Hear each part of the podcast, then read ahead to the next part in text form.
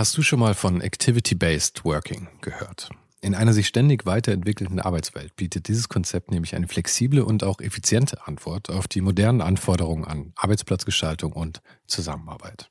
Und die Serviceplan Group ermöglicht mit diesem Konzept seinen Mitarbeitenden, ihren Arbeitsplatz nach ihrem eigenen Bedarf und Tätigkeit zu wählen. Klassischer Schreibtisch, abgeschirmter Bereich oder gemütliche Couch. In den Houses of Communication findet jeder den Spot zum Arbeiten, der ihr oder ihm am besten liegt.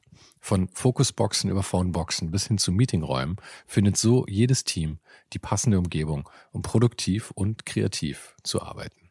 Dieses Konzept, das sicherlich wegweisend ist, wurde bereits erfolgreich in den Houses of Communication in München, Hamburg und Berlin eingeführt und wird auch schon an weiteren Standorten umgesetzt. Und wer würde nicht gerne auf so eine flexible Art arbeiten? Also schau mal auf der Karriereseite von Serviceplan vorbei.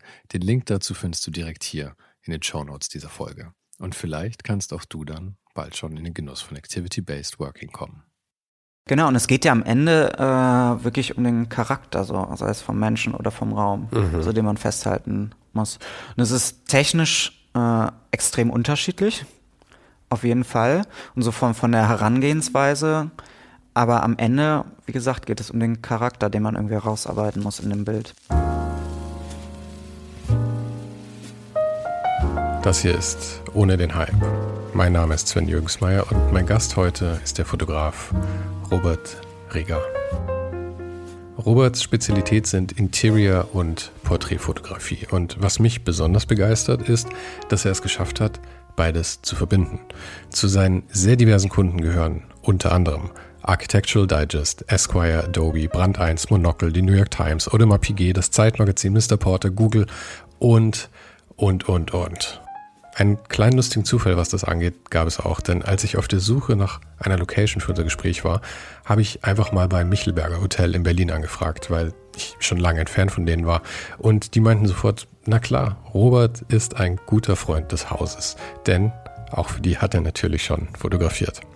Also danke nochmal für die unkomplizierte Hilfe an das ganze Michelberger Team. Falls du den Podcast noch nicht abonniert hast, mach das jetzt gleich, damit du keine Folge mehr verpasst. Jede Woche ein Gespräch mit Menschen aus Design, Kunst und Kultur über ihr Leben und die Dinge, die sie gerade beschäftigen. Und verpass auch nicht den Newsletter. Jeden Sonntagmorgen fünf Tipps ohne den Hype, drei Tipps von einem Gast und zwei von mir. Und immer donnerstags gibt es auch noch die ausführlichen Shownotes zu jeder Folge mit Links zu allen Themen. Den Link dazu findest du hier in der Beschreibung und natürlich auch auf ohne den Hype.com. Und jetzt wünsche ich dir viel Spaß mit Robert Rieger. Ähm, und da waren dann halt auch so Sachen dabei, wen er alles irgendwie, wem er Geld geschuldet hat und wie pleite er war und dass er auf der Parkbank gelebt hat und solche Geschichten. Und da habe ich danach dann auch gedacht, irgendwie, ich hoffe, dass ihm das auch alles recht ist am Ende. Aber es war ihm alles recht. Und gerade das war auch irgendwie das Schöne daran. Es war so ein richtig, richtig offenes Gespräch einfach. Das ist ja auch sowieso schön, wenn irgendwie die ähm, Gespräche irgendwie so ehrlich sind. Ne? Und ich merke das ja irgendwie bei so ganzen Interviews, wenn man bei Zeit irgendwie Politiker interviewt, ähm, dass das so vorgetextet ist. Da sind irgendwie zwei, drei PR-Persons dabei, die dann irgendwie alles ganz genau beobachten und kontrollieren, dass halt irgendwie so ein richtiges Gespräch irgendwie auch gar nicht mehr stattfinden kann, ja, so mit Ecken und Kanten. Ja, ich hatte ein paar Mal hatte ich die Situation, dass auch halt irgendwelche PR-Leute mit drin sitzen. Ja. Und da bin ich auch mal sehr, sehr gestresst dann. Wobei ich irgendwann festgestellt habe, das ist eigentlich scheißegal, weil nach, das, fünf, nach ja. fünf, Minuten fangen die an am Handy zu spielen und kriegen ja, überhaupt nichts mehr mit, was da passiert. Ich glaube, es ist auch einfach nur so zur Sicherheit. Ja, ja, ja. damit, der, damit der Gast ab und zu sich etwas beobachtet fühlt vielleicht. Äh, ja, aber auch für Fotografen sind natürlich die PR-Leute, die irgendwie neben einen stehen, nicht immer hilfreich. Ja, das stimmt. Ich hoffe, das können wir, können wir ähm, sagen, weil ich nehme schon auf. Also. Ah, klar, natürlich.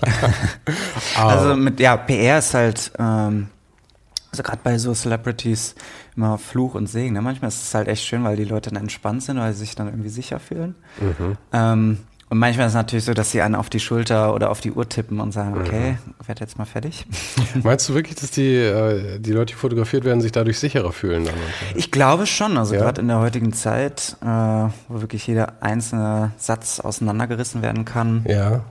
Ähm, gerade so zu Anfang, also gerade so bei Celebrities habe ich das Gefühl, dass so so am Anfang einfach so, so ein sicheres Gefühl ist und dann, äh, sobald man dann irgendwie ja in Kontakt kommt, irgendwie sprechen kann mit der Person, dass die Leute dann irgendwie entspannter werden. Ja, und dann lustig. ziehen sich die äh, meisten PR-Leute auch wieder zurück, wie ja. du schon gesagt hast. Ja, ist lustig, so habe ich noch nie drüber nachgedacht. Weil für mich war es immer so ein ähm, eher so ein Hindernis, dass da, weil es für mich auch irgendwie so ist. Ich finde, bei einem guten Gespräch wird es ja auch irgendwie intim. Ja.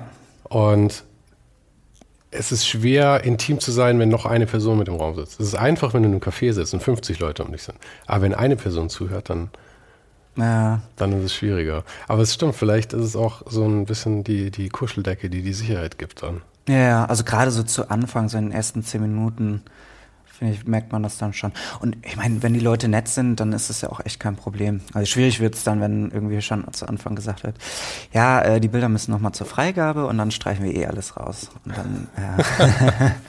ist das ähm, nicht die Regel, dass die Bilder zur Freigabe müssen nochmal?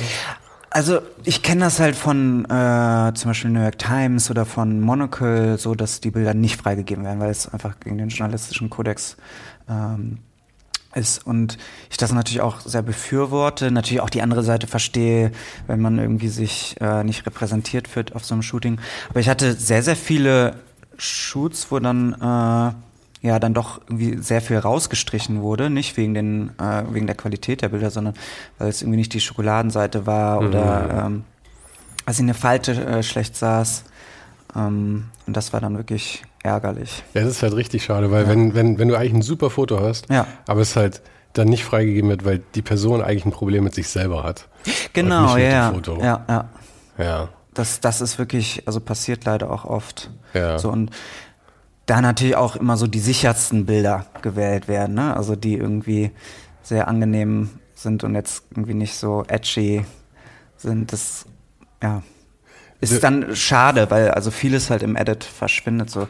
darum finde ich es gerade bei, ähm, wenn man Fotografen folgt und deren Outtakes sieht auf Instagram, mhm. ist ja dann immer so, dass das Bild, was in der Zeitung oder im Magazin landet und dann das, die Outtakes, die die Fotografen posten, viel, viel spannender. Ja. Das ist, äh ja, es ist auch häufig so, dass man irgendwie so, so in so einem Shooting Fotos hat, also mir geht es manchmal so, da, da, weiß ich halt, das ist das Foto, das wahrscheinlich am besten funktioniert, ja. aber ich finde nicht, dass es das beste Foto ist. Ja. Das ist dann immer schade, wenn man eigentlich die rausstreicht, die man eigentlich irgendwie besser findet. Total. Menschlicher oder so. Aber wir haben auch gerade hier das Daniel Brühl Esquire Cover mhm. vor uns liegen.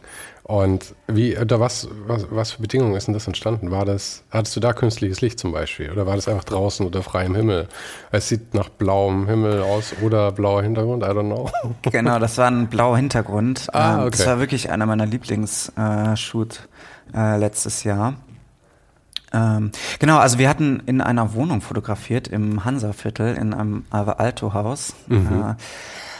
Mit ja, ganz kleinem äh, ja, Space irgendwie zum Fotografieren, aber wir hatten wirklich HMI-Lichter dabei und haben so irgendwie an so einem grauen Tag die Sonne scheinen lassen. Und für das Coverbild hatten wir einen Hintergrund, wo wir dann äh, in, in der Post so ein bisschen die, die Wolken irgendwie reingesetzt haben. Mhm. Genau. Und ja, wo wir gerade über Outtakes gesprochen haben, das war auch ein Outtake. Also wir hatten ähm, viele Covermotive geschossen mit irgendwie Props. Der hatte irgendwie so ein, äh, so, so ein äh, Eis, so ein ganz buntes äh, mhm. äh, Langnese-Eis irgendwie in der Hand und es sah total poppig aus. Und am Ende hat er irgendwie nochmal so den Arm gehoben und dann fiel das Licht irgendwie so schön auf das Gesicht. Und äh, das war wirklich so ein kleiner Outtake, der dann halt aufs Cover gelandet Aha. ist. Und das war unheimlich cool. Ähm, ja, so dieser, dieser kleine Moment irgendwie und der ist dann irgendwie aufs Cover gelandet, überhaupt nicht geplant. Ja, ja, ja, das sind die besten Momente. Aber ich, hatte, ich hatte eben ja auch einen interessanten Einblick, weil wir haben ja schon ein paar Fotos gemacht. Also ich ja. habe Fotos von dir gemacht. und als ich eigentlich schon meinte, dass ich fertig bin, meintest du, sag mal, reizt dich nicht dieses Licht da hinten? Und da war eben ja, das an dem Fenster so eine Kante. Man sieht es vielleicht, außer es wird ein Outtake. um, ähm, und äh, was ich daran so spannend fand, war, das ist was, wo ich manchmal zurückscheue, weil eigentlich ist es die schäbigste kleine Ecke in diesem Raum. Mhm. Und da hängen irgendwie Kabel hinten ja. dran, die du dann halt auch irgendwie runtergenommen hast und ähm, du hast noch ein Foto von mir gemacht, ähm, damit ich es auch mal sehe, wie, wie du dir das vorstellst. Und äh, dass man eben sowas so isoliert sehen kann, finde ich das halt auch ein Wahnsinnstalent. Dass du nicht alles außenrum irgendwie schön brauchst, sondern dass du irgendwie sagst, ich sehe da ein Potenzial. Genau, genau da. Ja, ja, das ist irgendwie die spannende Challenge, so gerade äh, wenn man wenig Zeit hat, mhm. irgendwie Orte zu finden, äh, wo das Licht irgendwie schön ist oder der Hintergrund schön sein könnte. Das ist ja irgendwie gerade so in der Reportagefotografie die Everyday Challenge, dass man ähm, in Bedingungen oder in, bei, in Orten fotografiert, die irgendwie ja, auf den ersten Blick irgendwie total schäbig aussehen oder äh, das Licht irgendwie schlecht ist. Und daraus irgendwie was in Kürze zu finden, äh, wo man irgendwie ja so, so einen Mut irgendwie erstellen mhm. kann, äh, das ist einerseits total schwierig, aber total spannend. Aber hast du so ein Repertoire, mit dem, mit dem du arbeitest in so Situationen? Weil ich hatte, bei mir war es immer so, ich habe früher eine Zeit lang, ich stand total auf Saul-Leiter. Mhm. Und das war immer viel durch die Fenster und ja. anschneiden mit irgendwas dunkel und so. Und das habe ich dann auch wahnsinnig viel gemacht. Und mein Standard war immer durchs Fenster schießen oder ähm, halt irgendwas hart in den Vordergrund ziehen und das Bild halb verdecken. Mhm. Das, hatte ich, das habe ich so viel gemacht, bis es mich irgendwann selber so massiv gelangweilt hat ja. und ich mir gedacht habe, das ist ich mache es mir selber einfach einfach hier und das fand mhm. ich dann auch wieder irgendwie schade. Gibt es solche Situationen bei dir auch oder? Auf jeden Fall. Also äh, viele äh, andere Fotografen ziehen mich auch immer auf, dass alle meine Porträts irgendwie am Fenster entstehen. Aber ich, ich liebe das Tageslicht. Also Außerdem denke ich mir, was für Vermeer oder Rembrandt gut genug war, ist auch genau. für mich gut genug. Ja, und also und gerade äh, so, so ähm, Rembrandt oder Vermeer oder Caravaggio sind absolute Vorbilder für mich. Das, ja, für mich also wie, auch. Die, wie die das Licht setzen, ähm, wie, das, wie der Schatten fällt. Ähm, und das ist einfach mit Tageslicht das, das schönste äh, Licht. Und ähm, darum entstehen natürlich viele Bilder so am Fenster. Mhm. Ähm, aber das, das ist halt auch gerade spannend, äh, wenn man halt merkt, man ist in so äh, in so einer Gewohnheit drin, dann muss man das irgendwie aufbrechen. Das hatte ich ja irgendwie bei dir gesagt, weil du ja alle irgendwie im Hochformat fotografiert mhm. hattest, ähm, dass man, wenn man das irgendwie merkt, dass man dann okay, vielleicht muss man doch noch mal irgendwie was anderes ausprobieren, also aus der Komfortzone einfach rauskommen. Mhm. Ähm, Wobei ich mich da verteidigen muss. Bei mir ist das Problem, dass so ziemlich 99 Prozent für Instagram sind am Ende. Und da bringt mir ein Querformat halt einfach nichts. Ja. Deswegen habe ich mich da irgendwann notgedrungen zu durchgerungen, nur noch, nur noch Hochformat zu schießen. Ah, naja. Aber wie ist das Ganze bei dir überhaupt zustande gekommen? Wie hast du angefangen? Wir haben früher vorhin ein bisschen über, über die frühen Digitalkameras unterhalten mhm. und so. Ähm, also mein Onkel war Fotograf und Skateboarder und äh, hat halt äh, ja, die ganzen klassischen Riesenkameras, die Pentax 6.7 äh, mit diesem Holzgriff und die Mamiya 645 AF.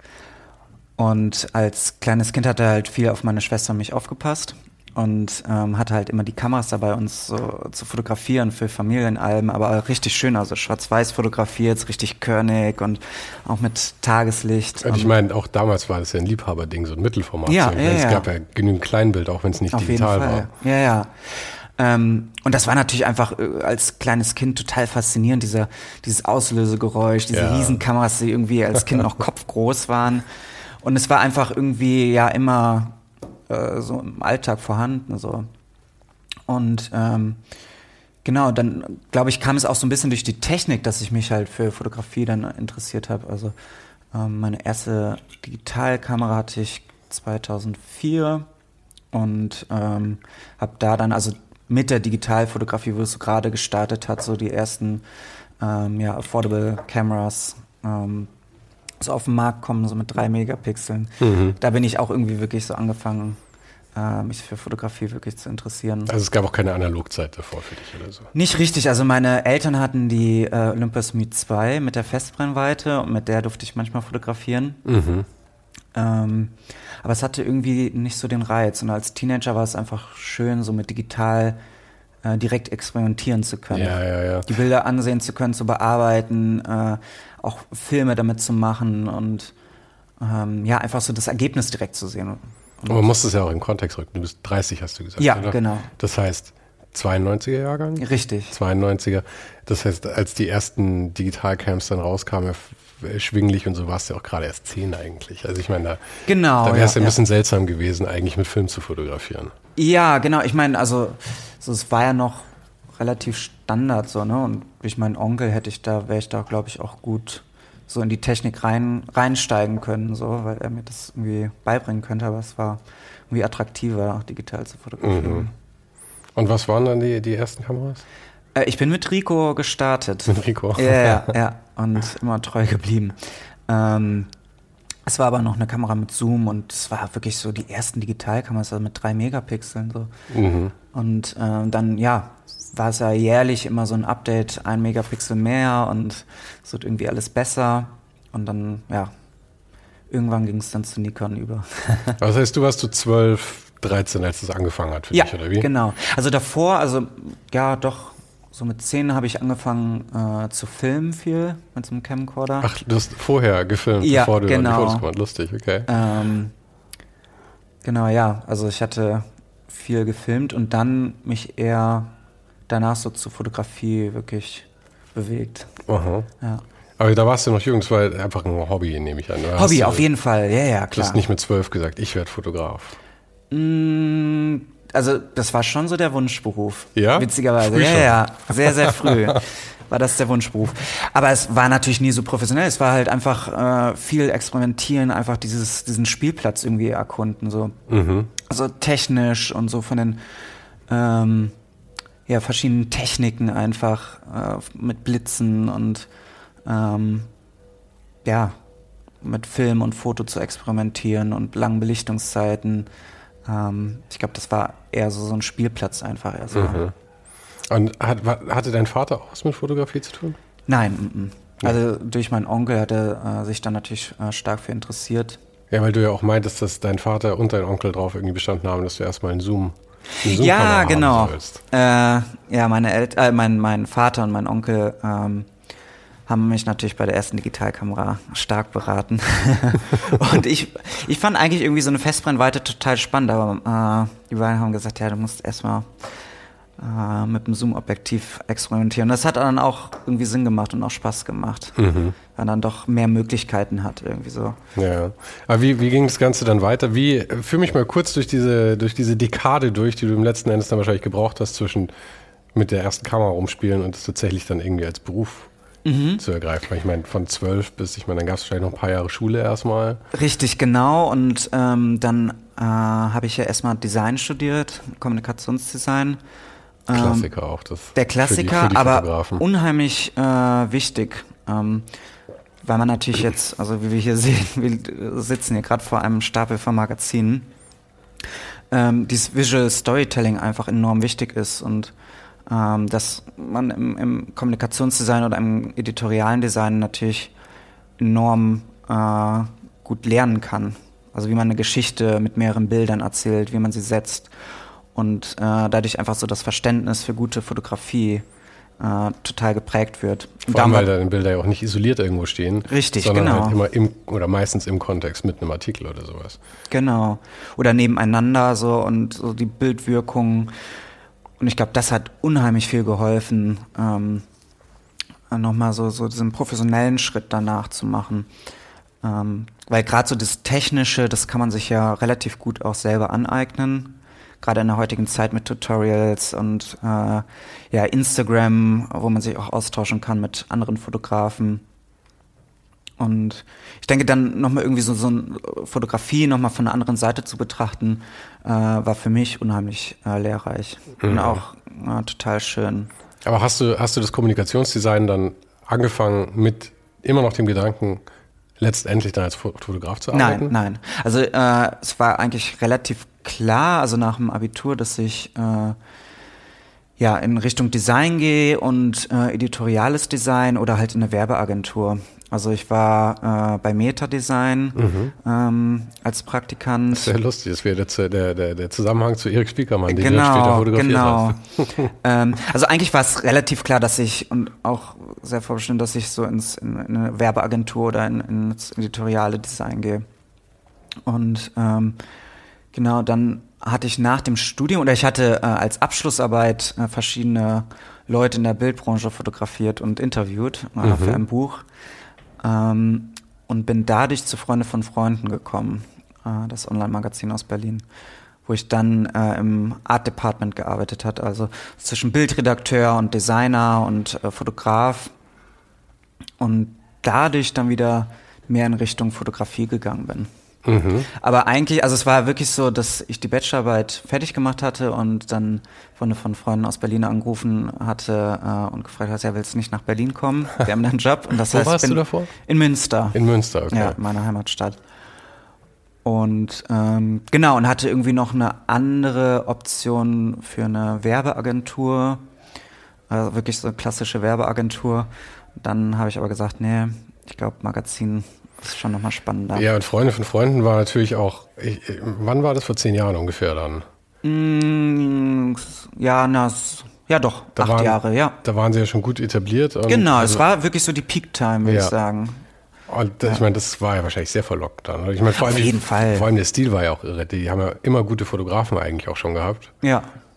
Und da hast du ja gut reingepasst dann eigentlich. Und die wollten dich dann aber für, für, für das Editorial Design eigentlich haben, oder wie? Ähm, also ja, das, das ist ja das Schöne, gerade bei so einer, bei so einem jungen ähm, Die sind froh, umso mehr Sachen du machst, umso besser ist es, oder? Ja, und, und ich meine, das, das war ja auch wieder so ein Spielplatz, äh, wo man äh, äh, zwischen Grafikdesign, Fotografie und Bildredaktion, was ja auch relativ neu für mich war, ähm, was so diese Felder ausprobieren konnte.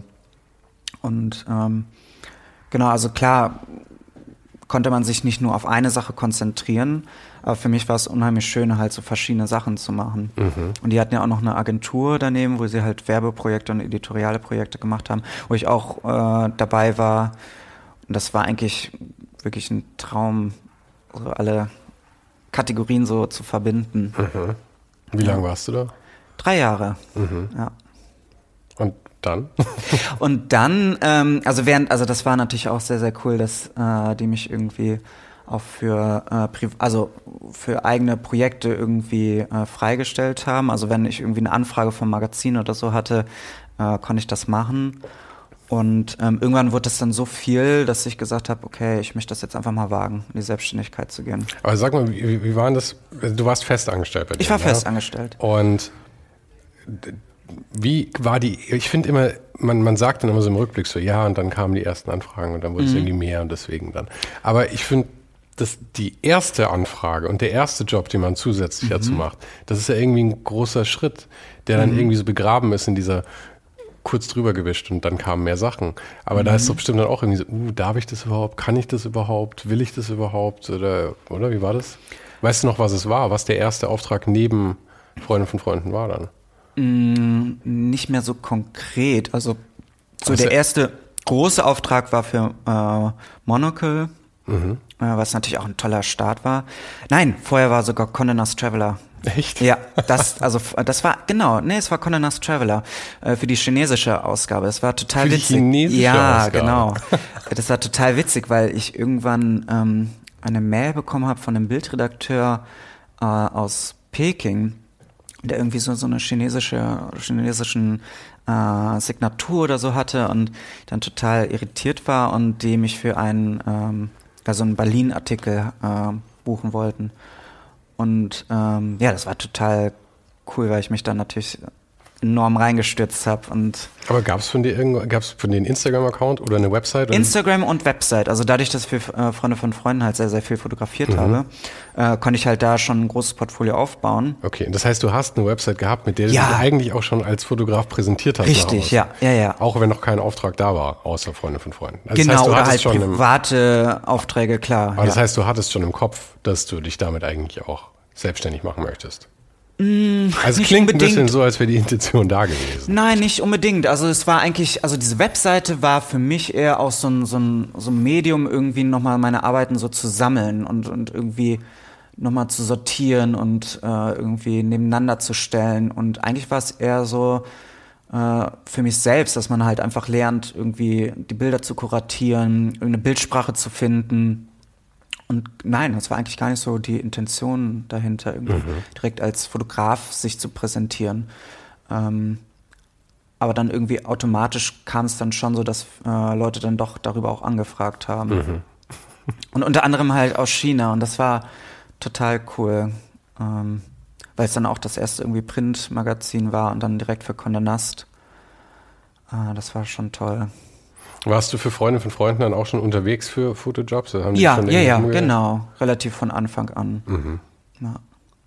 Also einfach reingerutscht irgendwie, oder? Richtig, ja. Oder hast du dich auch reingespreizt irgendwie, dass du gesagt hast, hier, ich, ich mach den Job, ich mach, ich mach. Mm, Ich glaube, also ich bin nicht so eine so, so ein Typ, der so sagt, ah, zack, hier bin ich, ich kann das, äh, ich kann das, ich mach das, ich mache euch das noch viel besser oder so.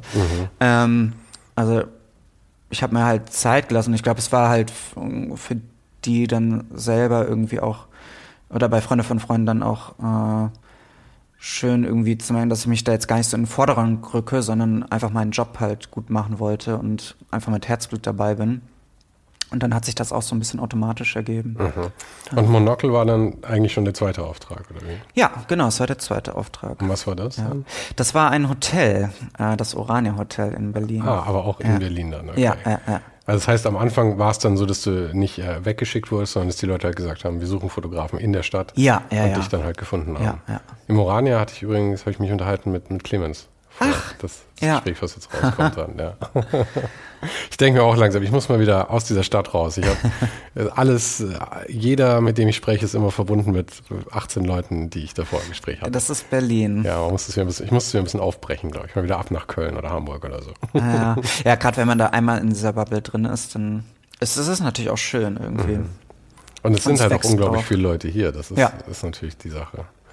Genau, da kommen halt auch zu Besuch, das ist halt auch das Tolle und äh, dadurch konnte ich halt irgendwie auch in Berlin halt tolle Fotografen irgendwie kennenlernen, die man sonst nur von Instagram kennt. Aber Das heißt, du hast dein, ähm, dein, dein, dein, dein Studium, Studium war Mhm.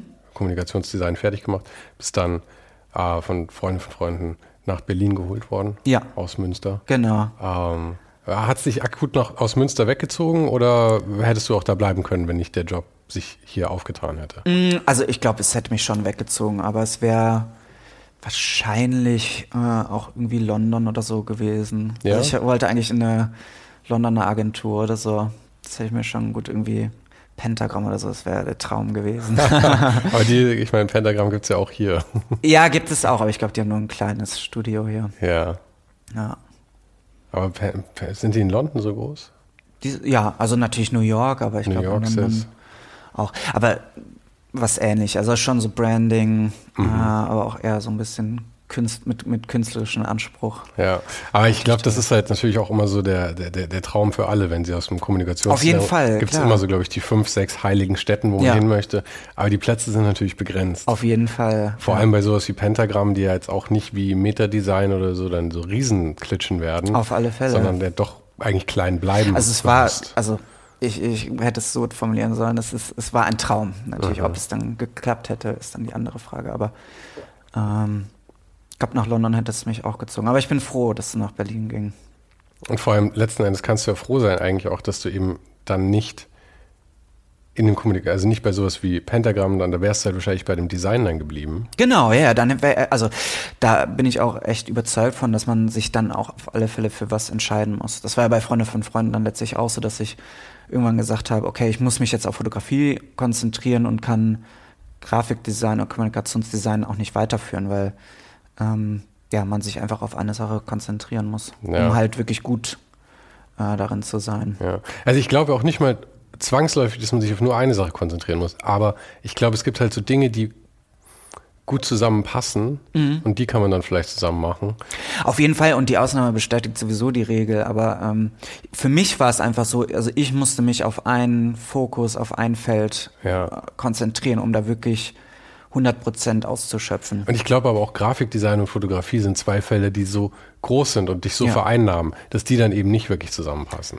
Eben und vor allen Dingen, ich meine, Grafikdesign und Kommunikationsdesign ist ja auch nochmal sehr st- groß gefasst. Mhm. Ne? Also es ist ja genau wie in der Fotografie, da gibt es ja nochmal so viele unterschiedliche Punkte, also von Editorial Design, Branding, Werbung und das sind ja auch nochmal, die splitten sich ja dann auch nochmal irgendwie auf. Ja, wobei ich da immer spannend finde, weil ich glaube, das ist wiederum so ein Ding, da kann man auch sagen, okay, man könnte es jetzt so granular sehen und dann kannst du nur Webdesign machen oder nur Editorial Design oder nur dieses. Aber ich glaube, da kann man alles machen. Ich glaube, äh, Massimo äh, Vignelli war es, glaube ich, der gesagt hat, wenn du eine Sache designen kannst, kannst du alles designen. Ja. Und das ist vielleicht kontrovers und ich würde es jetzt auch nicht ganz so sagen, aber ich glaube schon, wenn du eine gewisse äh, wenn du einmal dieses Problem, visuell problemlösende Denken entwickelt hast, Genau, aber da, da sind wir, sorry, wenn ich dich da unterbreche, Ja. aber ich glaube, da sind wir beim ganz wichtigen Punkt. Also die, dieses Multidisziplinare geht, glaube ich, erst, wenn man halt schon Erfahrung in Ja. einem Bereich Ja, gesammelt hat. Und also vielleicht müsste man das auch nochmal schärfer formulieren, dass man sich auf ein Feld fokussieren sollte, gerade am Anfang, um dann halt äh, wirklich so, so was aufzubauen, um dann zu sagen, okay, wie kann man halt eine Bildsprache, wie kann man äh, irgendwie eine Ästhetik auf andere Medien, auf andere Felder adaptieren. Mhm. Aber ich glaube, so zu Anfang ist es schon, glaube ich, wichtig, sich auf was zu konzentrieren. Ja, ich glaube, das muss ja auch, Und es ist Typsache sowieso. äh, es ist eine Typsache, aber ich, äh, ja gut, es ist eine Typsache und ich kann natürlich nur von mir ausgehen. Für mich ist es immer so, dass ich, ich, äh, ich mache die meisten Sachen nicht lange. Meine, meine Freundin, mit der ich schon lange zusammen bin, also keine Sorge, was das angeht, aber ähm, der geht es äh, häufig ziemlich auf den Keks, dass ich irgendwas finde, Feuer und Flamme dafür bin für ein halbes Jahr oder so. Und in einem halben Jahr bis zum Jahr, wenn man sich wirklich in irgendwas reinsetzt, kann man ja schon ein recht hohes Level erreichen. Ja. Ich würde sagen, danach geht es dann mehr um Feintuning. Ich meine, außer es ist was völlig Fachfremdes. Ich meine, ich werde jetzt nicht Geige spielen in einem Jahr lernen, ja, aber du weißt, was ich meine, glaube ich. Und dann, äh, dann wird es mir aber irgendwann langweilig und dann komme ich, dann brauche ich irgendwie das nächste Thema. Es passiert irgendwie Spannend. automatisch. Aber was ich dann immer feststelle, ist, ein paar Jahre später setzen sich die Sachen auf einmal wieder zusammen bei irgendwas. So wie mit diesem Podcast. Dann ist auf einmal die Fotografie, die ich jahrelang gemacht habe, plus das Webdesign, was ich beruflich 20 Jahre lang gemacht habe, plus der Podcast, den ich auch schon mal einen, einen gemacht habe vor, zehn, Jahr- äh, vor fünf Jahren mit einem Freund zusammen. Auf einmal kommen diese Sachen wieder zusammen dann. Und das finde ich dann ist das Nützliche. Aber ich meine, wie du sagst, man, man muss schon, man kann nicht erwarten, dass man irgendwas mit ein halbes Jahr macht und dann ist man auf einmal der Experte da drin und macht das für den Rest seines Da, Lebens. also das merke ich ja gerade auch so in der Fotografie, dass man wirklich jeden Tag nochmal wieder was dazulernt und auch selbst das Technische, was ja eigentlich relativ schnell auch so abgearbeitet ist, ähm, finde ich, lernt man immer noch enorm viel dazu und der Computer übernimmt halt noch nicht alles so und man muss immer noch sehr viel an so einem Bild arbeiten, auch in der Postproduktion, damit es irgendwie zu einem Bild wird. Und äh, da habe ich eher so das Gefühl, also wird es mir gerade noch nicht langweilig so, weil ich immer noch äh, denke, oh, da, da könnte man noch viel, viel mehr machen und da kann man noch mal tiefer eintauchen. Und äh, da geht's mir eigentlich eher umgekehrt. Also gerade so Interior-Fotografie, wo es viel, viel mehr technischer ist und man, glaube ich, noch mal viel, viel mehr denken muss, als äh, bei so einem Porträt, wo es sehr emotional, also diese emotionale Schiene sehr, sehr wichtig ist. Bei Interior-Fotografie braucht man, glaube ich, einfach auch natürlich einen guten Background in Architektur und Interior und, und so die Backgrounds äh, dazu, um halt ein gutes Bild zu machen und um das zu verstehen. Und ich finde, da kann man immer noch so viel dazu lernen, dass es äh, noch nicht langweilig wird. Aber es ist gut, dass du gerade ansprichst mit dem Interior und den, und den Porträts, weil das ist, ich glaube, das ist das, was mich so anzieht an deiner Arbeit. Ich mag halt, ähm, ich liebe gerade Linien. Ich mag es, wenn Räume gerade sind, ja, wenn es um den Raum geht. Und ich äh, mag aber auch Porträts sehr gerne und ich kombiniere das dann halt auch gerne auf die Art, dass ich halt den Raum wahnsinnig gerade mache und dann die Person halt irgendwie Chefs reinsetzt, ja.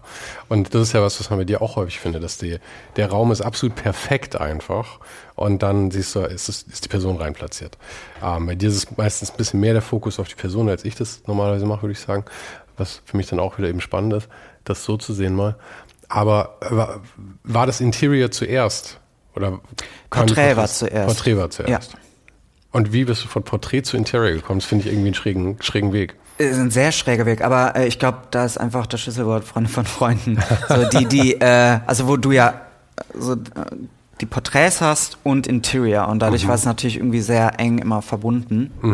Und natürlich die Interior-Fotografie komplett umgekrempelt hat, weil es halt nicht vom Stativ war, nicht gerade Linien, äh, keine Mehrfachbelichtung, keine Plates, die man geshootet hat, sondern wirklich einfach so drauf gehalten, also auch so aus der ähm, ja, Perspektive des Rezipienten. Und ähm, ja, dadurch kam dann irgendwie auch so das Interesse zur Interior-Fotografie und dann natürlich auch nochmal so zu so einem eigenen Stil oder vielleicht mehr zur klassischen Interior-Fotografie. Aber das ist, glaube ich, eigentlich genau das, was ich eben gemeint habe in meinen sehr wechselhaften Interessen. Ähm, dass du dann halt diese zwei Sachen irgendwie separat gemacht hast und dann aber kombiniert hast zu was. Und dass deine Porträts halt einen ganz besonderen Charakter dadurch haben, dass du das Interior halt auch so gut kennst. Und das ist eben das, was ich dann ich finde, das ist was, was Leute spannend macht, dass sie Bereiche kombinieren zu was Neuem. Ja. Ich glaube, das ist auch das Einzige, was Leute wirklich, wirklich gut macht. Weil ich meine, wie du schon sagst, die Technik ist banal. Ich meine, natürlich kann man die bis auf Zauberlevel hochtreiben. Mhm. Ja, also Annie Leibovitz mäßig dann irgendwie ausleuchten und sowas, ja, mit 18-köpfigen Team. Ähm, aber theoretisch ist es banal. Ja, das kann jeder, jeder lernen. Und ein Auge haben auch viele Leute. Ja. Aber dann eben zu sagen, ich bringe da eine neue Idee rein, das finde ich halt Finde ich halt sehr spannend. Äh, und es ist halt enorm wichtig, um überhaupt so am Markt relevant zu bleiben. Ja. Ne? Also ähm, man merkt das ja, wie viele Leute irgendwie verdammt gute Porträts machen, äh, sehr, sehr jung anfangen und ähm, man da irgendwie auch so ein Alleinstellungsmerkmal braucht. So. Also sei es durch die Ästhetik und die Ästhetik ist es auch, also mit der Ästhetik ist es halt auch enorm schwierig geworden, weil es so viele gute Fotografen mit unterschiedlichen Ästhetiken gibt, dass man da eigentlich auch nichts mehr neu erfinden kann. Und selbst die, wo man sagt, oh wow, das ist jetzt nochmal was komplett Neues, das gab es eigentlich auch schon. So. Ähm, das heißt, da kann man halt auch gar nicht mehr so viel, also das Rad irgendwie nicht neu erfinden, aber natürlich so in den Thematiken eventuell oder halt so einen roten Faden, äh, das ist das, was dann am Ende ausmacht oder spannend macht. Aber arbeitest du da bewusst dran, das, ja. das so zu steuern? Ja, also es ist sehr reflektierend so. Also meine Mutter ist Psychologin und dann äh, kriegt ah. man das ah. natürlich auch vom, von äh, Kindheit irgendwie so mit, so dieses ähm, ständige Reflektieren und äh, Analysieren. Mhm. Und mir hat es enorm äh, geholfen, halt äh, so einen eigenen Stil zu entwickeln und äh, die Themen irgendwie, oder ist es ein Thema zu suchen und äh, auszuprobieren und in verschiedene Richtungen zu gehen und zu sagen, okay, das sind irgendwie vielleicht mal Richtungen, die irgendwie überhaupt nicht passen, aber man hat sie trotzdem einfach mal ausprobiert. Mhm. Ich glaube, ich weiß gar nicht, ob die Mikros da schon an waren, als wir da vorhin mal drüber geredet haben, aber da hast du auch gesagt, dass ein, ein großer Punkt ist halt eben auch, ähm, so Sachen beständig dann zu machen. Ja. Und das finde ich ja auch. Ich finde immer, es gibt, es gibt so zwei das ist so ein Spruch, den ich mal deutlich besser ausformulieren muss, weil ich ihn immer wieder anbringe und der immer noch nicht eigentlich sitzt, glaube ich. Aber ich finde, es gibt immer so zwei Kunstwerke von einem Künstler oder von einem Kreativschaffenden, einer Kreativschaffenden. Ähm, und das eine ist das, das eine Bild, das du machst, mhm. das alleine für sich natürlich auch irgendwie wirken muss. Aber das andere, was ich, was ich eigentlich noch mehr respektiere, ist tatsächlich so ein Lebenswerk irgendwie. Dass man, wie wir haben eben über Albrecht Fuchs gesprochen, dass du halt dann 30 Jahre lang dass du ein Foto von vor 30 Jahren neben eins von heute stellen ja. kannst und du kannst sagen, okay, das ist eindeutig einfach, das ist Albrecht Fuchs. Und eben nicht jeden Monat oder jedes Shooting sieht anders aus. Ja. Also ich denke auch, und das ist natürlich auch enorm hilfreich, also um von, von Agenturen oder von Redaktionen gebucht zu werden, weil man halt diesen Stil, also für diesen Stil steht oder für die Thematiken. Es kann natürlich auch total nach hinten losgehen, wenn man, äh, wenn es dann irgendwann langweilig ist oder zu übersättigt ist. Ähm, es kommt natürlich irgendwie auch sehr auf den Stil drauf an, wie gefällig er vielleicht auch ist. Ähm, aber wenn man versucht halt so ein bisschen so eine Zeitlosigkeit da reinzubringen, ähm, finde ich, ist das immer ein guter Punkt, um irgendwie, ja, sicher so in die Zukunft zu gehen. Mhm. Und ich denke auch, dass, das, dass man sich da wirklich auch sehr äh, besonders mitmacht. Das, äh, das, ist ja auch so eine Sache bei, bei in diesen Kreativbereichen. Ja. Häufig ist es ja so, dass kreativ und strukturiert nicht unbedingt Hand in Hand geht, mhm. so als, als äh, Charaktereigenschaften, glaube ich. Deswegen haben ja viele Fotografen oder Designer große Schwierigkeiten mit ihrer Steuererklärung zu machen. Aber ähm, worauf wollte ich jetzt hinaus? Du kannst nicht Gedanken lesen. Ja? Ich kann noch nicht Gedanken lesen. Nee. ähm, worauf wollte ich hinaus? Dass man die Sachen geplant. Naja, es wird wieder kommen. Ähm, ah, nee, jetzt weiß ich, worauf ich hinaus wollte. Und ich finde, wenn man sich in dieser ganzen deutschen Landschaft so umschaut, ja, oder selbst international, und ich meine, man kann sich ja sehr gut so auf Instagram einen Überblick verschaffen. Mhm. Man rutscht ja auch von einem Fotografen zum nächsten ja. über Instagram. Und es gibt so viele, die, so gute Fotos, wie du schon gesagt hast. Aber ich finde, also jetzt in Deutschland zum Beispiel, ich würde sagen, die, die Fotografen, wo ich sage, okay, da, wenn ich, wenn ich ein Magazin sehe und ich schaue schau mir das Cover an, gibt es vielleicht zwei Hände voll, so zehn Leute, wo ich sagen würde, da kann ich mit ziemlicher Sicherheit sagen, auf den Ja. ersten Blick, von wem das ist. Ja, ja. Total. Und der Rest ist halt leider irgendwie austauschbar. Mhm. Die sind nicht schlecht, die sind super, aber austauschbar. Ja. Und das finde ich immer so ein bisschen, bisschen, bisschen schade. Aber vielleicht ist es auch nicht schade, vielleicht ist es genau das das Tolle. Ich meine, es gibt auch nicht tausend gute, äh, wahnsinnige Künstler, sondern auch da kommen halt immer so ein paar Treiben nach oben irgendwie, siechen sich raus als die. Ich, ich, Herausragend. ich glaube auch. Also, ähm, es hat, also ich finde es natürlich total schön, auch wenn da irgendwie so, ein, so eine wiedererkennbare Stilistik ist. Ich glaube, in Amerika oder in London ist es ja auch nochmal anders, wo man halt so bestimmte Fotografen so auf, so auf Anhieb direkt erkennt, weil es so die Stilistik ist. Ähm, auf der anderen Seite ist es natürlich auch extrem gefährlich, weil viele andere dann diese Stilistiken kopieren und ähm, man dann am Ende gar nicht mehr sagen kann, okay, ist das noch äh, der Fotograf oder die Fotografin ähm, oder ist das schon irgendwie äh, die neue Generation, die es irgendwie kopiert und vielleicht sogar noch besser macht. Das gibt's ja auch häufig. Ja, aber meinst du, dass da so eine akute Gefahr besteht? Weil ich habe immer den Eindruck, dass. Also Gefahr würde ich das auch überhaupt nicht nennen. Also es ist ja auch schön, dass sich das, dass, dass Leute äh, sich inspirieren lassen und ähm, ja, diese Stilistik vielleicht oder die Ästhetik nochmal irgendwie weiterbringen. aber es ist ja eine Gefahr für den Fotografen. Für den und für seinen Fotografen Lebensunterhalt. ist es sicherlich. Aber äh, das meine ich eben, ob da wirklich so eine Gefahr besteht, weil erstens denke ich mir immer, du musst ja erstmal schon in, du hast ja schon Vorsprung dann. Mhm. Wenn andere Leute dich kopieren, dann heißt es ja, dass du wahrscheinlich schon auch äh, etablierter bist eigentlich. Ja, das heißt, ähm, von dem her, glaube ich, hat man ja schon irgendwie einen gewissen Vorteil. Und ich habe auch das Gefühl, die Leute, die da irgendwie aufspringen dann, springen auch irgendwann wieder ab. ja.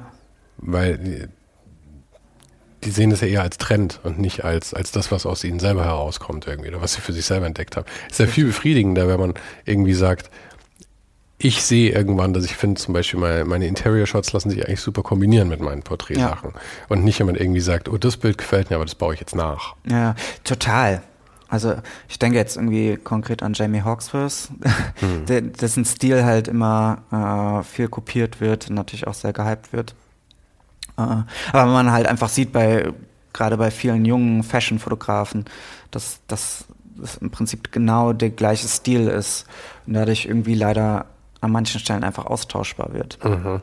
Aber natürlich immer noch nicht inhaltlich und visuell auch an, an, die, an das Original halt rankommt.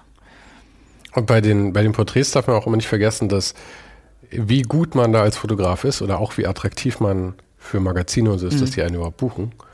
Oder für die äh, Fotoeditoren oder wer auch immer dann die, ähm, die Einstellung da macht, oder den, den Auftrag vergibt, ist ja auch das, was am Ende rauskommt, oder die Fotos sind ja nur ein Teil. Ein anderer Teil ist ja auch das Persönliche, wie man als Fotograf mit den, Ja.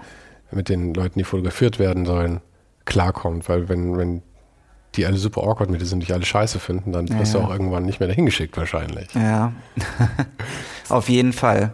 Also es ist natürlich so, also gerade bei so äh, Politikern oder Celebrities ähm, hat man ja meistens nur fünf Minuten Zeit. Und ähm, Mhm. Das ist scheißegal, wie du bist, oder? Ja, auch nicht scheißegal, aber ich meine, da zählt ja auch irgendwie so, so der erste Eindruck und irgendwie so natürlich, wie du dich äh, gibst. Aber da ist natürlich irgendwie überhaupt keine Zeit, irgendwie mit eine Beziehung aufzubauen. Und da finde ich, ist dann eher so die Qualität des Fotografen, wie schnell du jemanden einfach so schnell in Szene setzen kannst, dass es gut aussieht. Aber diese persönliche Komponente ist da, glaube ich, nur noch sehr gering. Aber so natürlich bei größeren Editorial-Shoots macht, ist es das A und O. Und generell natürlich bei Porträts, so das Persönliche. Das muss stimmen. Aber wie, wie, wie viel Zeit hast du normalerweise? Ich meine, jetzt Daniel Brühl zum Beispiel, sehr großer deutscher Schauspieler, Mhm. Star. Ähm, wie viel Zeit hat man da dann für so einen SQL-Shoot? Das war eine Stunde. Auch nur eine Stunde? Ja, ja, ja. Okay, Und da also- hatten wir auch äh, vier Outfits, die wir anprobieren mussten. Shit. War, äh, vor, war vorher klar, dass das ein Cover wird? Ja. Und dennoch hat man nur eine Stunde. Ich meine, Ja, das ist ja schon ja, auch bitter irgendwie. Ähm, also ich war eigentlich eher happy, dass wir so Ja? viel Zeit hatten. ja, weil manchmal ist das ja auch äh, viel, viel kürzer. Aber das meine ich, ist immer noch. Ich meine, eine Stunde ist nicht viel Zeit. Nee, nee, nee. Muss man sagen. Gut, also ohne Vorbereitung, ne? Also ich hatte halt Zeit, ähm, Daniel war eine Stunde on Set letzten Endes, oder wie? genau, ja. Ja. Oder halt mit Herrn Make-up natürlich auch schon vorher. Mhm. Aber so zum Aufbauen hatte ich schon noch mal ein bisschen Zeit, um äh, Testbilder zu machen. Aber äh, spannende finde ich dann auch, dass, dass du Testbilder machst und alles und am Ende das Bild, das drauf landet, ist dann das, so, wo er nur noch mal kurz irgendwie sich umgedreht hat. Ja, und das ist irgendwie das Schöne an, also gerade an dem Projekt oder das, äh, was ich so gern an dem Projekt auch mag. Mhm, dass es dann am Ende des, des Outtakes wird. Aber ähm, also so von der Vorbereitung ist es eher auch so, wie das Licht gesetzt wird, so die Komposition oder die, ähm, ja, also die Bildideen kommen dann auch während des Shootings eher. Was natürlich nochmal ganz anders bei Interior-Fotografie ist. Mhm. Also da ist wirklich so, dass ich, äh, also wenn es eine größere Produktion ist für ein Hotel, dass ich äh, den ersten Recce-Tag im Prinzip komplett alle Motive durchplane, mit dem Smartphone abfotografiere mhm. und ähm, dann äh, am Ende des Tages so, so eine Liste habe, wo ich dann halt das Bild habe und da reinzeichne und Notizen für den, ähm, für den Interior-Stylisten und äh, für die ganzen Organisatoren und für Licht und so habe. Im Prinzip bei Interior alles durchgeplant ist. Also ja. Ich weiß halt am, am ersten Tag vom, von einer Shootwoche, also gerade wenn man für ein großes Hotel oder so fotografiert, äh, dann steht am ersten Tag schon komplett alle Kompositionen, alle Lichtaufbauten, äh, was halt irgendwie auf so einem Callsheet festgehalten wird. Und dann wird es äh, in den nächsten Tagen eigentlich nur noch äh, ja, umgesetzt. Aber laufen die Interior-Sachen immer so, dass die mit Planung und Team und Licht sind oder so? Oder gibt es auch Sachen, wo, wo, wo, du reingehst und einfach sagst, die Leute sagen, mach was und du gehst da durch und schießt Klar, da auf jeden Licht, Fall. Also gerade mal für AD oder für, für äh, Interior-Magazine, also für den Editori äh, äh, editorialen Bereich, da ist es schon so, dass, klar, also da, da ist es auch so, dass ich die Motive in der ersten Stunde zum Beispiel plane. Mhm. Also das heißt, ich weiß, wenn ich die große Kamera in die Hand nehme, genau welche Motive ich fotografiere. Da passiert eigentlich gar nicht mehr viel. Mhm. So, das heißt, das wird alles vorher geplant mit dem und du, Smartphone. Du läufst wirklich mit dem Handy da durch und machst die. Genau, ja. Also ich mache das alles mit dem Handy vorher und dann äh, suche ich mir die Motive aus und dann setze ich die im Prinzip danach nur noch um. ja, und gerade also zum Beispiel so bei Hotelfotografien, ähm, ich war äh, letztes Jahr in Marrakesch für das Amman Resort und dort äh, war es halt auch so, dass wir am ersten Tag ja, die Motive geplant haben, also auch gerade Styling und, und wie das Licht gesetzt wird und äh, was organisiert werden muss. Und dann äh, ja, setzen wir es in den nächsten Tagen nur noch um. Und wenn du da äh, für Mar in Marrakesch war das für das Hotel? Genau, oder? ja, ja. Und das heißt aber, du stellst das komplette Team auf, ja? Ja, genau. Und mit wie vielen Leuten reist du dann da an? Ganz unterschiedlich. Also manchmal hat man auch äh, Assistenten irgendwie vor Ort. Aber lass doch mal konkret mit dem, mit dem Projekt aber, dass man einmal sowas Fixes hat. Weil mhm. sonst finde ich es immer so schwierig, irgendwie so, ja, mal so, mal so. Aber wie war es ja. denn da zum Beispiel? Also in Amman war es ein relativ kleines Team. Da hatte ich äh, einen Digital Operator dazu und ähm, also vor Ort halt nochmal drei, vier Runner. Was macht der Digital Operator tatsächlich? Der Digital Operator ähm, äh, testet im Prinzip die Bilder in den Computer und äh, guckt, dass irgendwie alles scharf ist, ähm, arbeitet mir die äh, Plates irgendwie so durch, dass man so die verschiedenen Belichtungen hat und äh, Schärfe checkt und ähm, Backups etc. Mhm. Ja. Das heißt, der sitzt quasi die ganze Zeit am Computer, ja. der mit der Kamera verbunden ist. Genau. Du machst und er checkt live durch, dass und keine manchmal, Fehler das darf man auch gar nicht laut sagen, drückt er sogar den oder die Person dann äh, den Auslöser über den über einen Tastenkürzel.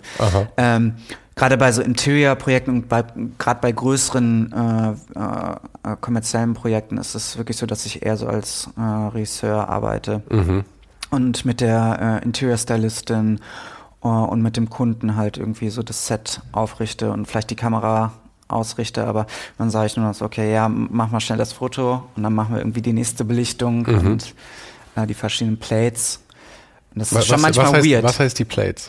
Also Plates, also verschiedene Belichtungen zum Beispiel oder wenn Reflexionen im, in, in, in Fenstern oder in glänzenden Oberflächen sind, wo man dann halt verschiedene, also manchmal mit, mit Reflektoren oder mit ähm, Black Cloths äh, halt die Reflexionen rausnimmt mhm. und äh, dass er aus unterschiedlichen Perspektiven machen muss, um die dann am Ende wieder so zusammenzusetzen ah, okay. am Rechner. Und das sind dann die einzelnen Plates, die geshootet werden. Ja. Das ist auch total ein super spannender Prozess, weil man dann am Ende des Tages irgendwie 50 Dateien hat und daraus zusammensetzt sich dann ein Bild zusammen. Aha. Aber du hast den Digital Operator, du hast zwei bis drei Runner da gehabt. Mhm. Die Runner, nehme ich an, machen hauptsächlich irgendwie Kabel und Umbau und sowas. Genau, ja. Und äh, Bei dem Projekt war es so, äh, dass ich halt nur mit Tageslicht gearbeitet habe. Ähm, aber zum Beispiel in LA und in London, wo ich die Hoxton Hotels fotografiert hatte, mhm.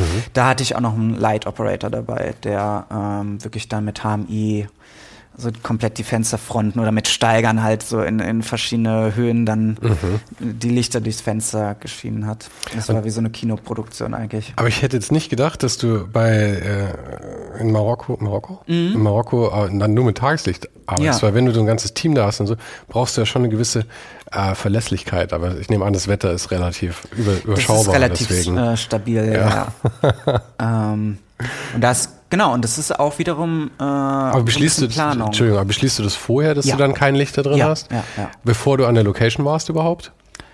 Oder ja, muss, du, ja, muss ja. Musste, aber du kannst ja, nicht vorher schon mal hinfliegen. Nee. Und geht dir nicht ein bisschen der Arsch auf Grundeis, wenn du dann ankommst, ob das jetzt auch wirklich dann alles so klappt, wie du es dir vorstellst? Mm, nee, also ich glaube, man kann halt viel mit, mit Tageslicht machen. So. Mhm. Und äh, gerade wenn keine Personen involviert sind, kann man auch lange belichten. Mhm. Also manchmal so, dass ich äh, zwei Minuten oder so belichte. da dürfen aber auch keine Pflanzen oder so mit Wind irgendwo da Richtig, sein. genau. Das, das ist, wobei man da auch dann meistens Plates macht, äh, mhm. mit ein bisschen höherer ISO und die dann wieder reinbaut und so. Ähm, klar. Aber es kommt natürlich auch so ein bisschen auf das Budget an, ne? Mhm. Aber also, ich unterbreche dich auch die ganze Zeit. Die, die, alles gut. Du hast die Runner, du hast den Digital Operator, du bist da. Genau. Und natürlich die Kunden, die vor Ort sind. Und dann Interior Styling, also eine Interior Stylistin, die dann im Prinzip. Die kommt auch über dich? Ja. Okay. Genau. Und die werden alle eingeflogen? Die Runner zum Beispiel nicht, nee. Okay. Aber sonst eingeflogen. Und die Runner, äh, kann man da hin zum Kunst nehmen oder sind das Leute, die auch kennst? Nee, nee, nee. Also da, die kommen manchmal auch sogar vom Kunden. Also das ist wirklich nur, dass man Sachen verschiebt und okay. Sachen organisiert. Aber sehr, sehr essentiell. Ja, ja, ja. ja. Wild. Wild. Ja, total spannend auch. Ähm, ja, und am Ende ist es dann halt so dieses Fotografieren selber nur noch 10 oder 15 Prozent. Und das andere ist eher so als Regisseur, dass man die Leute irgendwie dirigiert und mhm. mit denen zusammenarbeitet. Ähm, Gerade so beim Interior Styling, weil davon ähm, da steht und fällt das Shooting halt, ne? Ja, ja, ja. Und das ist ja auch immer sowas, äh, da, äh, da kämpfe ich immer sehr mit, weil ich, ich glaube, mittlerweile rede ich mir selber ein, dass ich, ähm, dass ich gern alles so natürlich wie möglich habe, ja. damit ich mich nicht damit auseinandersetzen muss, dass ich irgendwas wegräumen muss. Weil ich nämlich, egal wie sehr ich mir Mühe gebe, am Ende entdecke ich doch immer noch, dass hinten irgendwo eine Plastikflasche stand, also dann kriegt einen halben Herzinfarkt dann am Ende. Ja. Wenn ich mir von vorne rein keine Mühe gebe, dann kriege ich den Herzinfarkt wenigstens nicht.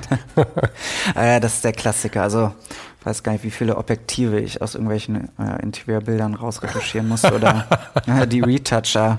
Robert, da steht noch ein Objektiv, das sollte raus. Ja, ja. Das ist gerade bei 100 Megapixel natürlich brandgefährlich. Da sieht man natürlich alles. Mhm. Aber ähm, aber diese 100 Megapixel Sachen, warum werden die eigentlich äh, so krass produziert? Weil ich nehme an, für die für so Hotels und sowas wird wahrscheinlich nie größer gedruckt als A3, oder? Nein, m -m. aber ähm, da ist natürlich das Schöne, dass man halt auch gut mal croppen kann. Mhm. Und ähm, das kommt schon auch häufiger vor, gerade bei kommerzieller Arbeit, dass die dann auch nochmal irgendwie sagen, ah, vielleicht könnte man da nochmal einen Crop von haben. Und äh, natürlich der Sensor auch nochmal viel, viel besser ist. Also es geht, mhm. klar, diese 100 Megapixel, da kann man sich definitiv drüber streiten. Das ist auch für den Retouch viel zu viel. Ja. Also wo ja. ich mittlerweile überzeugt bin, ist die Sensorgröße. Also so ein Mittelformat halt, geht einfach anders mit Licht um, finde ja. ich, als vor allem, wenn man so wie du so viel mit ähm, äh, mit Lichtübergängen mhm. arbeitet, dann ja. finde ich, sieht man schon, es ist einfach, es ist sehr schwer zu beschreiben, finde ich. Und ich habe ewig auch, ich habe mit dem Conny Mirbach, ja, genau. ähm, habe ich, hab ich da lange drüber unterhalten, bevor ich tatsächlich ein Mittelformat hatte und habe immer gesagt, das ist Schwachsinn. Und als ich dann eine hatte, ist mir irgendwann klar geworden, nee, irgendwie ist das ein anderer, da passiert was mit dem Licht. Mhm. Das klingt auch so scheiße, aber es ist halt einfach, ich glaube, da ist mehr Dynamik drin. Das ist, glaube ich, am Ende einfach das, was es ist. Ja, ich meine, so dieses Technische ist ja sowieso total spannend, weil man, äh, weil ich auch der Überzeugung bin, dass man auch ein ähnliches Bild auch mit einer DSLR oder Mirrorless ähm, Kamera machen könnte. So. Das sind ja, dann ja. eher auch so ähm, ja, Bequemlichkeiten für den Fotografen äh, selber. Ja. So, und um, am, am Ende geht es ja wirklich darum, dass der Fotograf gut mit der Kamera umgehen kann. Und so dieses Technische wird ja immer mehr obsolet in der Hinsicht, dass die meisten ähm, ja, professionellen Kameras sich von der Qualität ja gar nicht mehr groß unterscheiden. Mhm. Also, oder sie unterscheiden sich schon, das kann man natürlich auch nicht pauschalisieren, aber so die Qualität ist auf so einem hohen Level, dass man, glaube ich, gar nicht mehr sagen kann, okay, da wäre es jetzt besser gewesen, eine Nikon oder eine Face One zu holen. Und das war also zum Beispiel auch so Face One oder so, wo, man, wo ich auch früher dachte, boah, das ist, da, da müsste ich irgendwie alles mit fotografieren, weil es einfach äh, so diese Auflösung und die Farben so äh, gut sind. Ähm, wo ich auch gemerkt habe, okay, die, die Kamera ist zum Beispiel gar nicht so geeignet für das, was ich mache. So. Und, und liefert mir am Ende des Tages dann doch nicht so die Ergebnisse, die ich äh, haben möchte. Und ich fahre mit der D850 von Nikon viel, viel besser. Oder mit der GFX. Ja, man ist ja auch am Anfang, glaube ich, von, von, von, von so einer Fotokarriere oder auch als Amateur, ähm, kommt man gar nicht umhin, als dass man glaubt, mit einer besseren Kamera macht man bessere Fotos. Ja. Aber es ist natürlich Bullshit. Und vor allem mit gerade so Interiors und sowas, wo man eigentlich schaut, dass viel scharf ist, also dass mhm. man eben nicht mit so Shallow ja. Depth of Field irgendwie arbeitet, ist ja, man könnte so viel mit einem iPhone machen eigentlich. Ja, ja, das, das halt ist natürlich auch immer das Interessante, wenn man diese Scouting-Bilder macht. Mhm. Und dann ist alles scharf. und, äh, und natürlich, das ist auch, auch ein total interessanter Punkt, gerade wenn man diese Scouting-Bilder macht mit dem iPhone dass der Computer oder das iPhone selber das so schön mhm. die Farben zusammensetzt. Also Mischlicht einmal sehr, sehr gut interpretiert ja. und natürlich äh, Hell- und Dunkelkontraste. Und wenn man dann die Kamera drauf hält und das dann einfach hell-dunkel ist und gar nicht mehr so schön ist, ähm, ja, ist das natürlich auch manchmal schwierig vor dem Kunden, weil der dann sagt, ah, das sieht auf dem iPhone viel, viel besser aus aha, als auf aha. der 100-Megapixel-Kamera. Ja, das nimmt ja die ganze Arbeit ab, die du jetzt dann in der Post-Production am Ende Richtig, genau. Wie viel von der Post-Production machst du tatsächlich und wie viel geht davon dann raus? Ähm, ich mein, das ist ganz unterschiedlich. Also bei größeren Projekten gebe ich das meistens raus. Also mhm. auch Retouch, weil es dann doch sehr kompliziert und gerade bei so ähm, äh, Hotelprojekten, wo dann wirklich man so viel rausretuschieren muss, ähm, dass, dass ich das zeitlich dann auch nicht schaffe. Mm, aber natürlich so bei, also ich bin sehr stark äh, in der Kommunikation dann mit dem Retoucher. Mhm. Es ist aber auch eine Arbeit, an der ich auch überhaupt keine Freude habe. Aber das liegt auch, ja? glaube ich, daran, dass ich, ich habe so ein, ich, ich habe so eine romantische Vorstellung von diesem, von diesem, von dieser Reportagefotografie irgendwie, dass, mhm. dass man die Dinge so nimmt, wie sie sind und ja. dass man davor bescheißen darf. Also ich darf Sachen rausräumen, ich darf irgendwie das Licht perfekt irgendwie mir aussuchen, mhm. aber ich nehme es nur so, wie es ist. Und ich meine, gut, du kannst auch mit Lichtern arbeiten, das ist meins persönlich, aber ähm, aber danach dann was dran zu ändern, das finde ich immer so, dann wird es was anderes. Genau, also da, das unterschreibe ich auch 100 Prozent in der Reportagefotografie. Also wenn man irgendwie für New York Times arbeitet, dann unterschreibt man das ja auch, dass man halt ähm, da nicht irgendwie noch Sachen verändert, äh, retouched oder äh, auch, auch frei von irgendwelchen Werbepartnern zum Beispiel ist.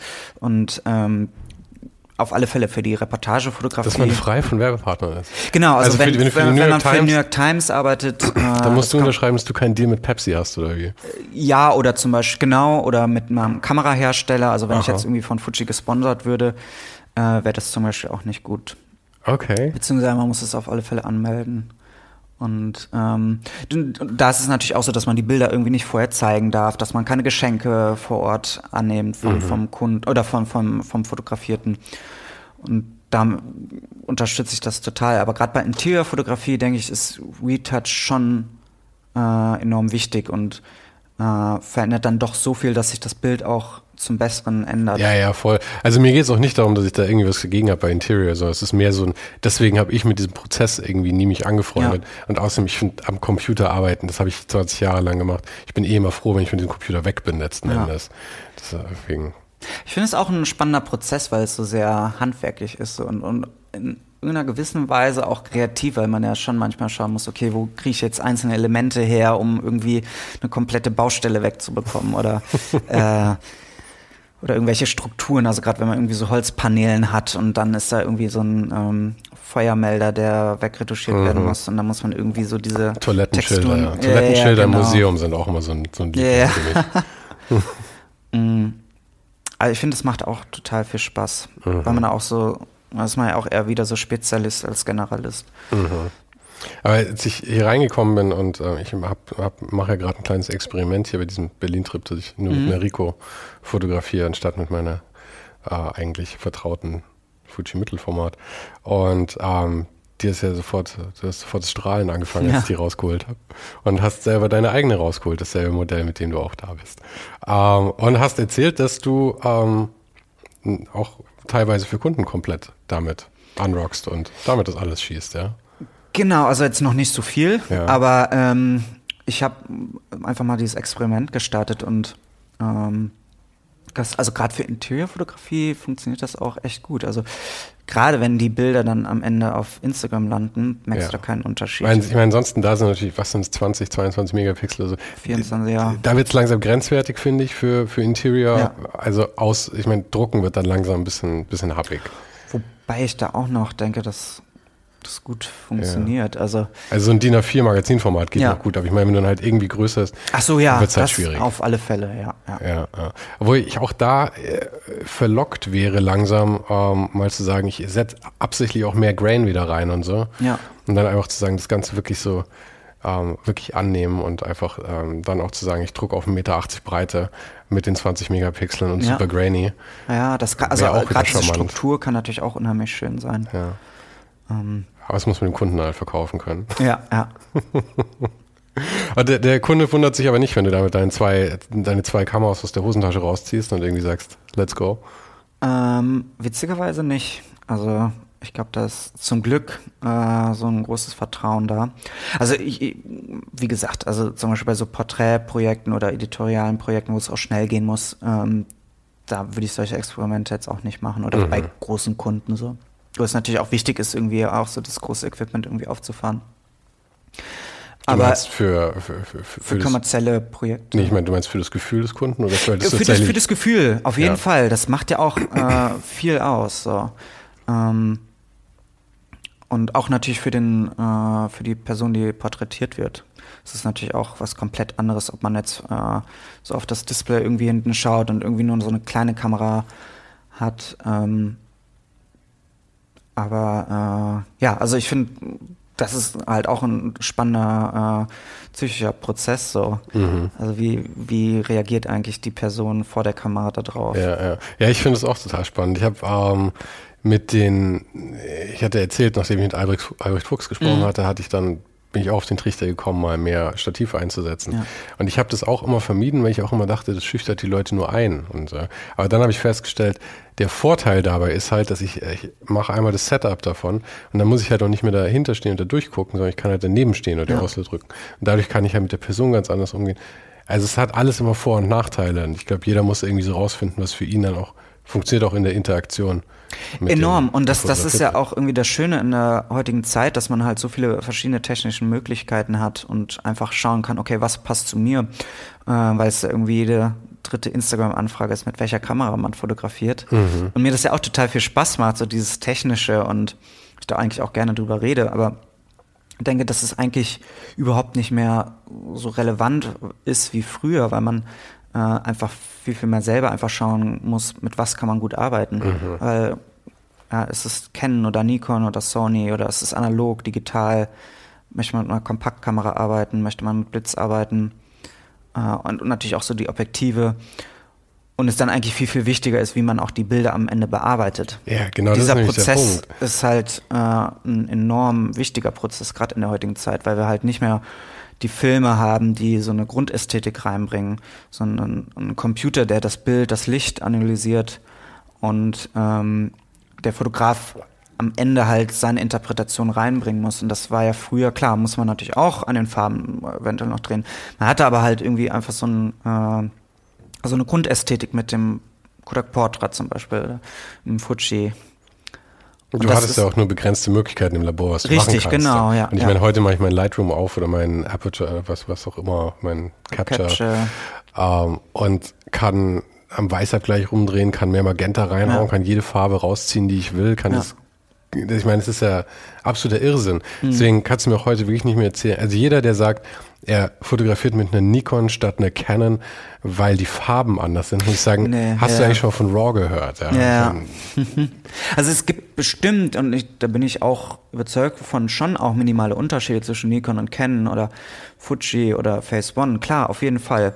Aber ob du die dann auch siehst am Ende, oder das dann so auffällt, das ist ja dann nochmal die andere Frage. Und eben, ob es für dich und für deinen Oder Stil relevant relevant ist, ja, ja. Weil ich meine, wenn ich mir deine Fotos alle anschaue, die haben halt alle, also ich will immer nicht, es ist immer, ist immer so peinlich, andere Leute Fotos irgendwie zu analysieren, aber es äh, hat halt so eine warme Qualität. Alles, Mhm. was du schießt, hat so eine warme Qualität. Und ich meine, du kannst mir nicht erzählen, dass jedes Mal das Licht so ist. Also Eben, heißt ja. es ja, dass du letzten Endes halt dann danach das halt so machst und dann ist halt wirklich egal, was du das geschossen hast.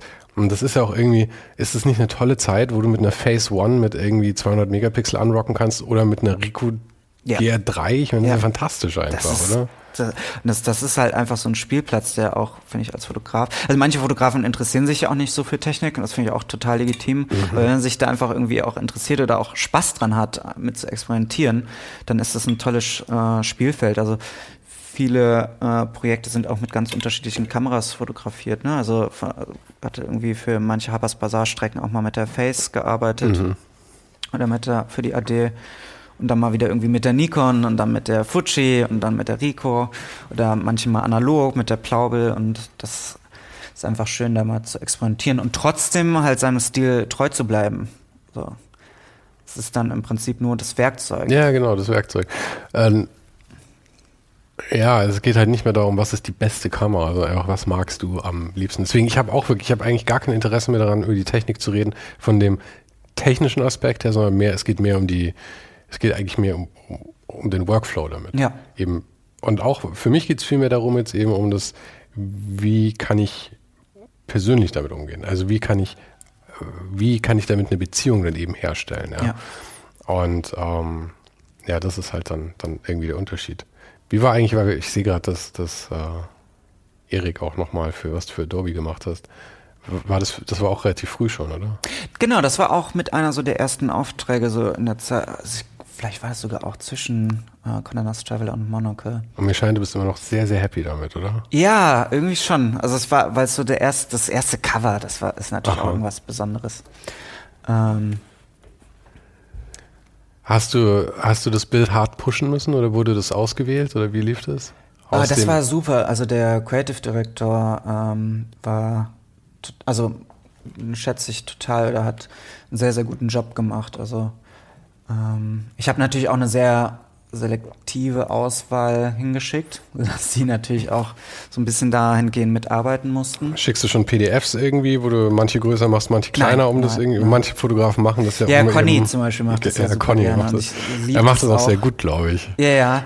Ähm, aber dadurch, dass ich auch auf der anderen Seite irgendwie als Bildredakteur gearbeitet habe, äh, verstehe ich halt total, dass die Bildredakteure da äh, nicht irgendwie beeinflusst werden möchten. Und die meisten, glaube ich, gehe ich davon aus, möchten eigentlich nur die Files haben, um damit irgendwie ja entweder das Layout schon zu bauen oder halt die auszudrucken und eine Auswahl zu machen. Mhm. Aber das kommt ja wahrscheinlich auch ein bisschen darauf an, wie lange du schon mit jemandem zusammenarbeitest. Weil ich meine, Ja. wenn ich jetzt, wenn ich jetzt dich als äh, Fotograf beauftrage und das mehrmals mache, Ja. dann vertraue ich dir offensichtlich und dann bin ich wahrscheinlich irgendwann auch froh, wenn du mir Arbeit abnimmst und was Ja. sagst hier, das sind die Fotos, die ich nehmen würde. Dann kann ich dem wahrscheinlich auch irgendwann vertrauen. Aber du weißt ja wahrscheinlich irgendwann auch, was ich möchte. Ja.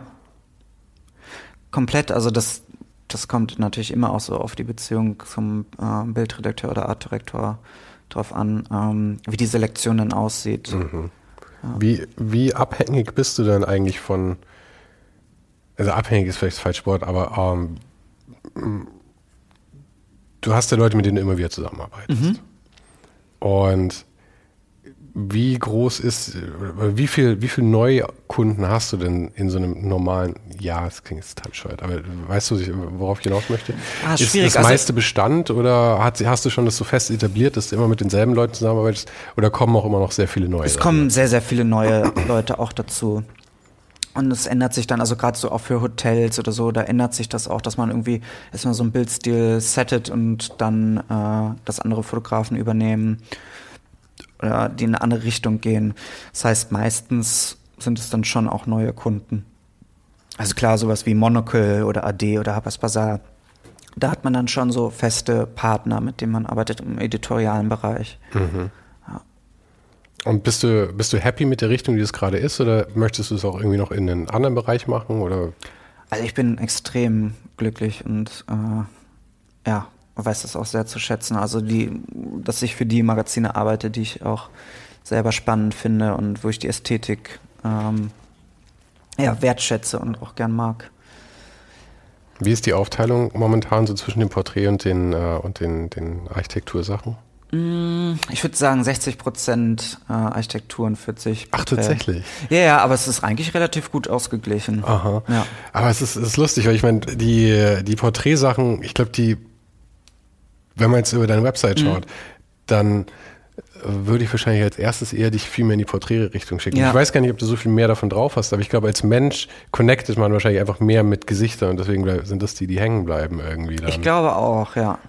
Ähm, genau, und ich, ja, für mich auch enorm wichtig in der Kommunikation auf, auf der Website und auf Instagram äh, ist, dass, dass, dass beides gleichwertig auch gezeigt wird. Und äh, ja, dass man da einfach auch so offen ist, in welche Richtung es gehen wird. Oder vielleicht bleibt es ja auch immer so zusammen, was ich hoffe. Also, dass man ja nicht nur noch Architektur macht oder nur noch Porträts. Ja, ja, ja. Aber ich finde eben auch diese Mischung sehr, sehr spannend. Ich meine, das ist wahrscheinlich auch, warum ich so scharf drauf war, mit dir zu sprechen und dich auch ein bisschen genervt habe, bis du es endlich gemacht hast. Dann. Weil die, deine Sachen mich halt so ansprechen und genau das sind, was, was ich halt auch gern mag. Räume und Menschen und halt auch die, das beides in Verbindung zu bringen. Irgendwie. Genau, und es geht ja am Ende äh, wirklich um den Charakter, so, sei es vom Menschen oder vom Raum, also den man festhalten muss. Und es ist technisch äh, extrem unterschiedlich, auf jeden Fall. Und so von, von der Herangehensweise. Aber am Ende, wie gesagt, geht es um den Charakter, den man irgendwie herausarbeiten muss in dem Bild. Mhm. Und ich, ich finde auch, so ein Raum kann ja auch so viel von dem Charakter von den Menschen klar machen. Also und es muss nicht mal zwangsläufig der Raum sein, in dem die Person sich viel auffällt. Ich meine, so Büros oder zu Hause ist natürlich immer spannend, aber irgendwie auch relativ einfach, weil du die Person da platzieren kannst und du hast automatisch so viel Charakter da drin. Ja. Aber manchmal ist es auch, wie hier jetzt zum Beispiel, wo, wo, wo wir sind in einem Hotel und du wohnst hier natürlich nicht und es sind nicht deine Gegenstände, die hier rumliegen. Aber dennoch ist einfach die Art, wie du darin stehst und sitzt und sowas, finde ich, das gibt auch wieder so viel Kontext Ja. für die Person, was in so einem Close-up häufig fehlt. Ich meine, wenn man dann so jemanden hat wie Daniel Brühl, ja, der halt dann irgendwie auch, ich meine, der, der ist Schauspieler, er weiß halt auch, wie er schauen muss. Der kann halt Sachen produzieren damit. Aber ich meine, wenn du jetzt irgendjemand von der Straße rauspickst und mit dem halt so ein Close-up schießt, das kann halt eine Riesenkatastrophe werden. Ja. Auf jeden Fall, ja. Eben. Und da ist es halt etwas einfacher dann, wenn man mehr Dinge hat, mit denen man spielen kann. Eben halt auch die, nicht nur die Mimik, sondern auch die Gestik und die und den Raum dann. Ja, und die Haltung des Menschen, ne? Das ist ja auch total spannend. Also wie, wie fest steht die Person. So, oder ähm, ja, wie, also auch so, so die Kleidung oder so erzählt ja auch viel so über die Persönlichkeit. Gibst du viel Anleitung an die Leute, die du fotografierst? Wie sie sich stellen sollen, was sie machen sollen? Mm, Ich würde sagen schon, ja. Ja? Mhm. Es kommt natürlich so ein bisschen drauf an. Also manche äh, Leute sind natürlich äh, so schon so von Natur aus geben so viele Ja, ja, ja. Posen vor, dass es, dass man da gar nicht mehr viel sagt. Aber meistens gebe ich schon viel Anweisung. Hast du es schon immer gemacht oder war das eine Überwindung? Ähm, ich würde sagen, doch, nee, ich habe es schon immer gemacht. ja. Für mich war das eine riesen Überwindung. Es ist eine Riesenüberwindung und man muss natürlich extrem aufpassen, dass man die Person auf alle Fälle mitnimmt und, und nicht irgendwie. Äh, also ich würde, man muss es vielleicht auch noch mal so ein bisschen schärfer formulieren, dass das halt eher auch äh, so ein, so ein äh, nicht so klassische Anweisungen, sondern dass das irgendwie auch so Vorschläge sind und man Ja, schaut, ja. okay, machen die Leute mit, haben sie da irgendwie Lust drauf und, und vielleicht haben sie ja selber noch Ideen, aber eher so als Stütze für die Leute. Genau, weil der Klassiker ist ja, dass die Leute nicht wissen, was sie mit den Händen machen Genau. sollen. Dann sagt man ja, steck doch mal die Hand in die Hosentasche. Dann ist sie einfach mal weggeräumt. Ja.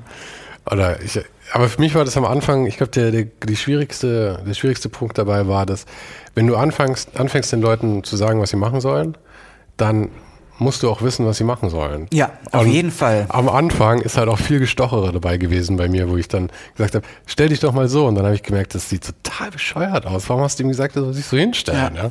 Und dann, nee, wir machen es doch anders. Und beim fünften Mal verlierst du halt jede Kredibilität einfach dann auch irgendwann. Komplett und das macht dann auch die, die, den porträtierten, äh, die porträtierte Person auch unsicher. Ja, genau. Und darum glaube ich halt unheimlich stark daran halt diese, diese an so Racky-Shots und auf irgendwie so Beispielbilder, die man irgendwie den Leuten vielleicht auch mal zeigen kann. Also Ja. meistens, wenn ich irgendwie mit einer Assistentin oder Assistenten unterwegs bin und einfach schon mal diese Testbilder mache und dann schnell auf dem äh, auf der Kamera den Leuten dann irgendwie zeigen kann, ah, schau mal, so könnte es aussehen.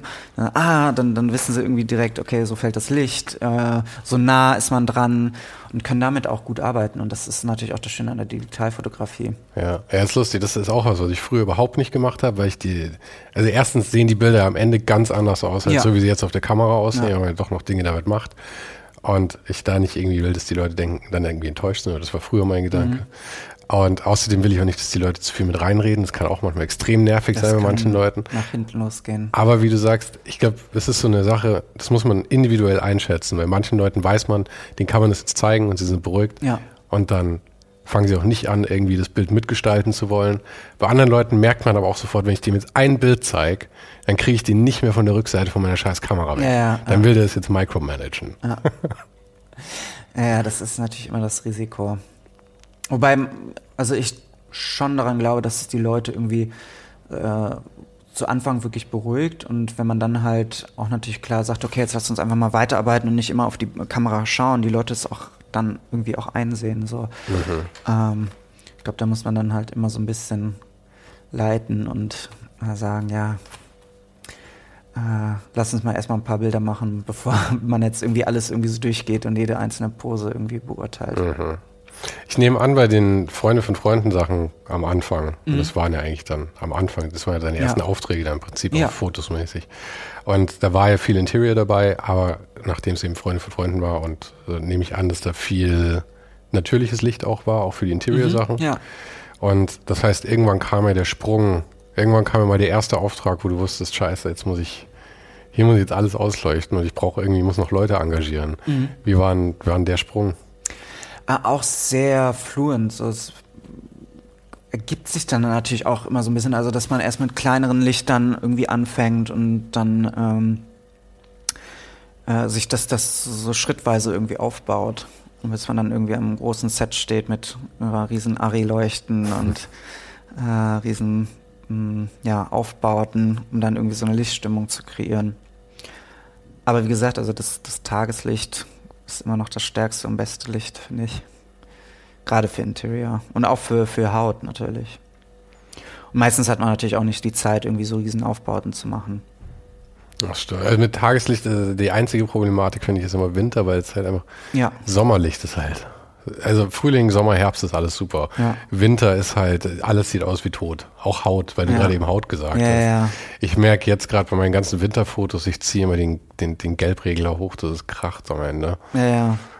Ja, das ist äh, natürlich, ja, wenn man, aber man kann es halt auch nicht immer äh, so, so einen riesen Lichtaufbau irgendwie dabei Nee. haben. Ne? Aber äh, du meinst, das ist recht, recht gewachsen einfach. Auf Du jeden hast Fall, du dich wohlgefühlt mit diesem Prozess? War, hast Ja, du nicht irgendwie sowas, wo du irgendwann dachtest, oh fuck, ich, hab, ich weiß nicht, wo ich die Leute dafür herkriege, ich weiß nicht, wo ich das Licht dafür herkriege, ich weiß nicht, wie ich das budgetieren soll, ich habe nicht Ja, die ist Ahnung von irgendwas. komplex und, und kompliziert und gerade am Anfang und ich finde halt immer noch ist es äh, schwierig, weil man das natürlich vom Anfang an irgendwie gut einplanen muss, um dann nicht am Set zu stehen und zu sehen, okay, da fehlt irgendwie was oder das kostet doch mehr. Ähm, auf jeden Fall, aber das ist halt bei jedem Projekt natürlich so die Krux, dass man da immer so Gefahr läuft, eine Fehlentscheidung zu treffen. Gab es Aber- irgendwelche, irgendwelche richtig dicken Patzer, die du, die du teilen möchtest? Dicken Patzer. Mm, Irgendwas, wo du da standst und dir dachtest, oh fuck. ähm, äh, eher, es war eher so, dass ich selber gedacht habe, also im Inneren, ah Mist, jetzt hätte ich doch mal das, das Objektiv irgendwie mitnehmen sollen und am Ende es dann aber nicht gebraucht habe. Also es war eher so den Stress, den man sich selber gemacht hat. Dass man dann sagt, ah ja, hätte man jetzt noch mal. Aber ich bin eher so ein Typ, der viel zu viel mitnimmt und dann am Ende nichts davon verwendet. Das ist gut. Ah, ich da, ich ich denke dann eher so, puh, ich habe zu viel mitgenommen. Das hätte man jetzt gar nicht alles mitschleppen sollen. Also da ärgert man sich, also ich ärgere mich dann eher auf der äh, in, in anderer Richtung, okay. dass man zu viel dabei hat. Ja, also gut, wenn du schon keine peinlichen Patzer hast, dann erzähle ich einen von mir. ähm, ich hatte nämlich mal Das war irgendwas, irgendwas bescheuert. irgendwie für ein Fitnessstudio oder so habe ich Fotos gemacht. Es war auch nicht der, nicht der tollste Auftrag, muss ich ehrlich sagen. Aber jedenfalls, man machte das Beste draus irgendwie und ich war da drin und irgendwie waren lauter Amateurmodels da drin und wir haben auch, es war, hat Spaß gemacht am Ende und es war witzig. Und ich habe am Ende gedacht, okay, war okay.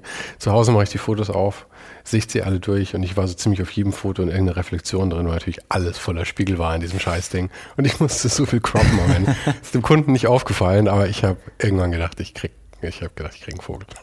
ja, ich denke auch, es, es, hat viel damit zu tun, dass, wie man es dann verkauft. Ne? Mhm. Also man muss, ich glaube, wenn man selbst irgendwie ein bestimmtes Objektiv oder ein bestimmtes Licht nicht dabei ist, dann muss man es halt einfach, glaube ich, gut verkaufen und gar nicht als Fehler verkaufen, sondern es einfach so ist und ja, ja. es vielleicht auch gar nicht so schlecht ist. Nee, ist kein Bug, das ist ein Feature. Das war, war geplant so. Ja. ich finde, das ist ja auch das Spannende, dass es halt, dass man da gar nicht so messbare Kriterien hat, was jetzt ein gutes Bild ausmacht. Also die Leute denken zwar, okay, wenn man jetzt viel Equipment anträgt oder eine große Kamera hat, dass es dann gleich besser wird, aber da kann man ja gut argumentieren halt. Und ich glaube, das ist natürlich auch so der Punkt, also wie, oder ein wichtiger Punkt, äh, wie selbstbewusst ähm, man irgendwie bei so einem Shoot auch auftritt und auch ähm, natürlich, wenn irgendwas nicht gut läuft, zu sagen, okay, äh, wie kann man das jetzt irgendwie so gestalten, dass es halt dem Kunden oder der Person, die fotografiert wird, nicht auffällt. Mhm. Also dass es eigentlich immer so einen relativ ruhigen, homogenen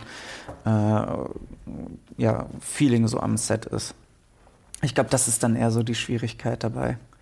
Weil technisch, finde ich, kann man halt viel mit hoher ISO-Zahl oder mit Retouch kann man da noch sehr, sehr viel retten und da irgendwie drum gehen. So. Mhm.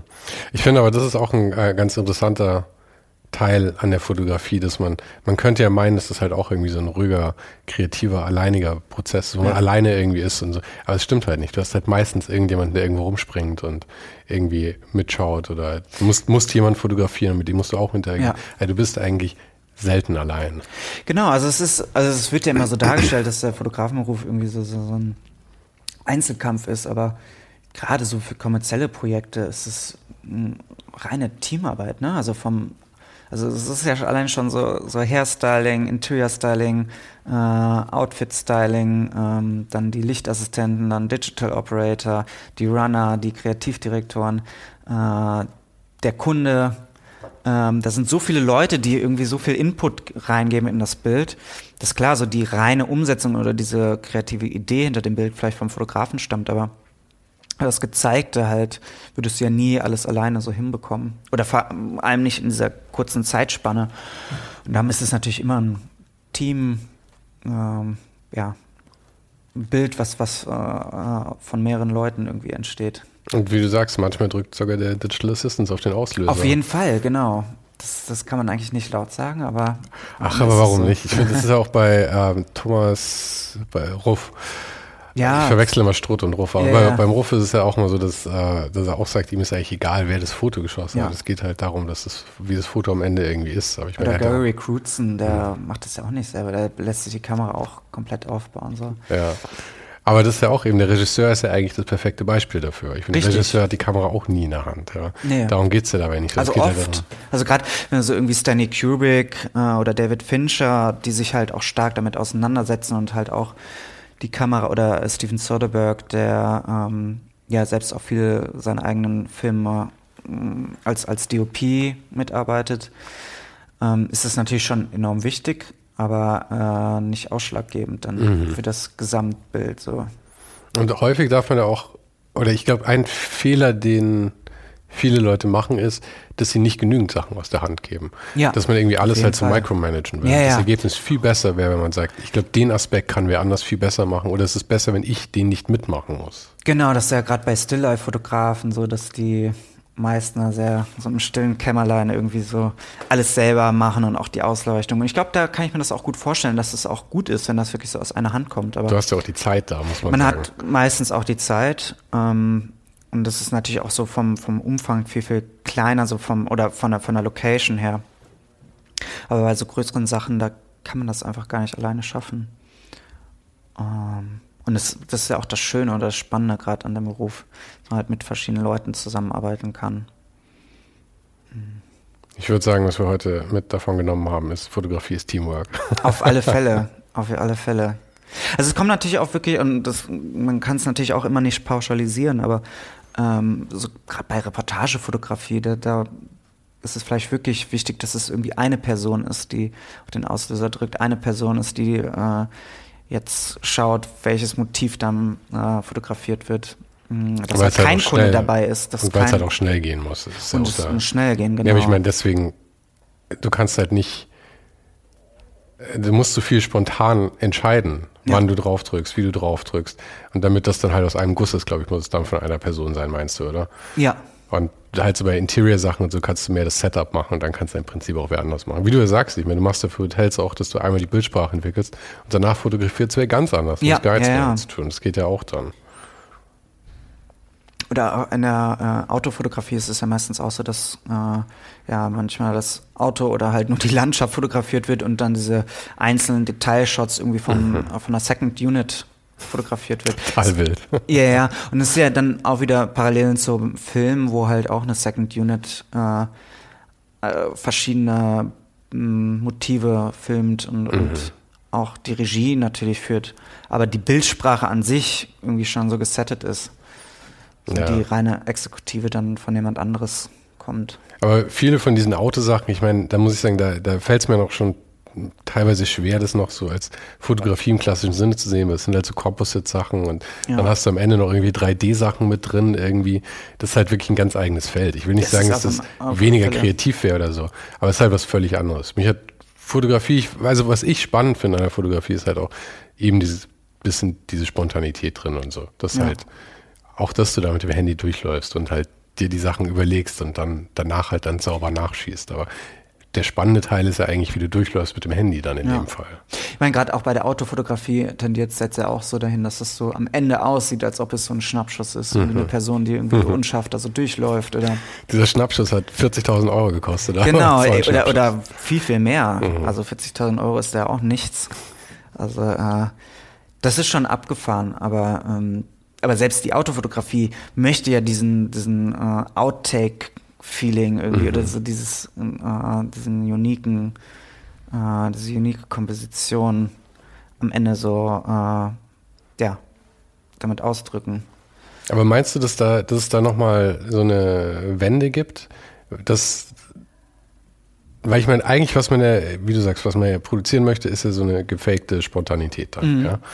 Und weil halt keine Fehler drin sein sollen dass man vielleicht irgendwann sagt, dass selbst große Autofirmen vielleicht irgendwann sagen, hey, okay, wir, wir sind bereit, die Fehler auch wieder mit, mit reinzunehmen und halt einfach dann sagen, okay, wir schicken jetzt eine Person dahin mit einer Rico und der darf sich jetzt einen Tag lang.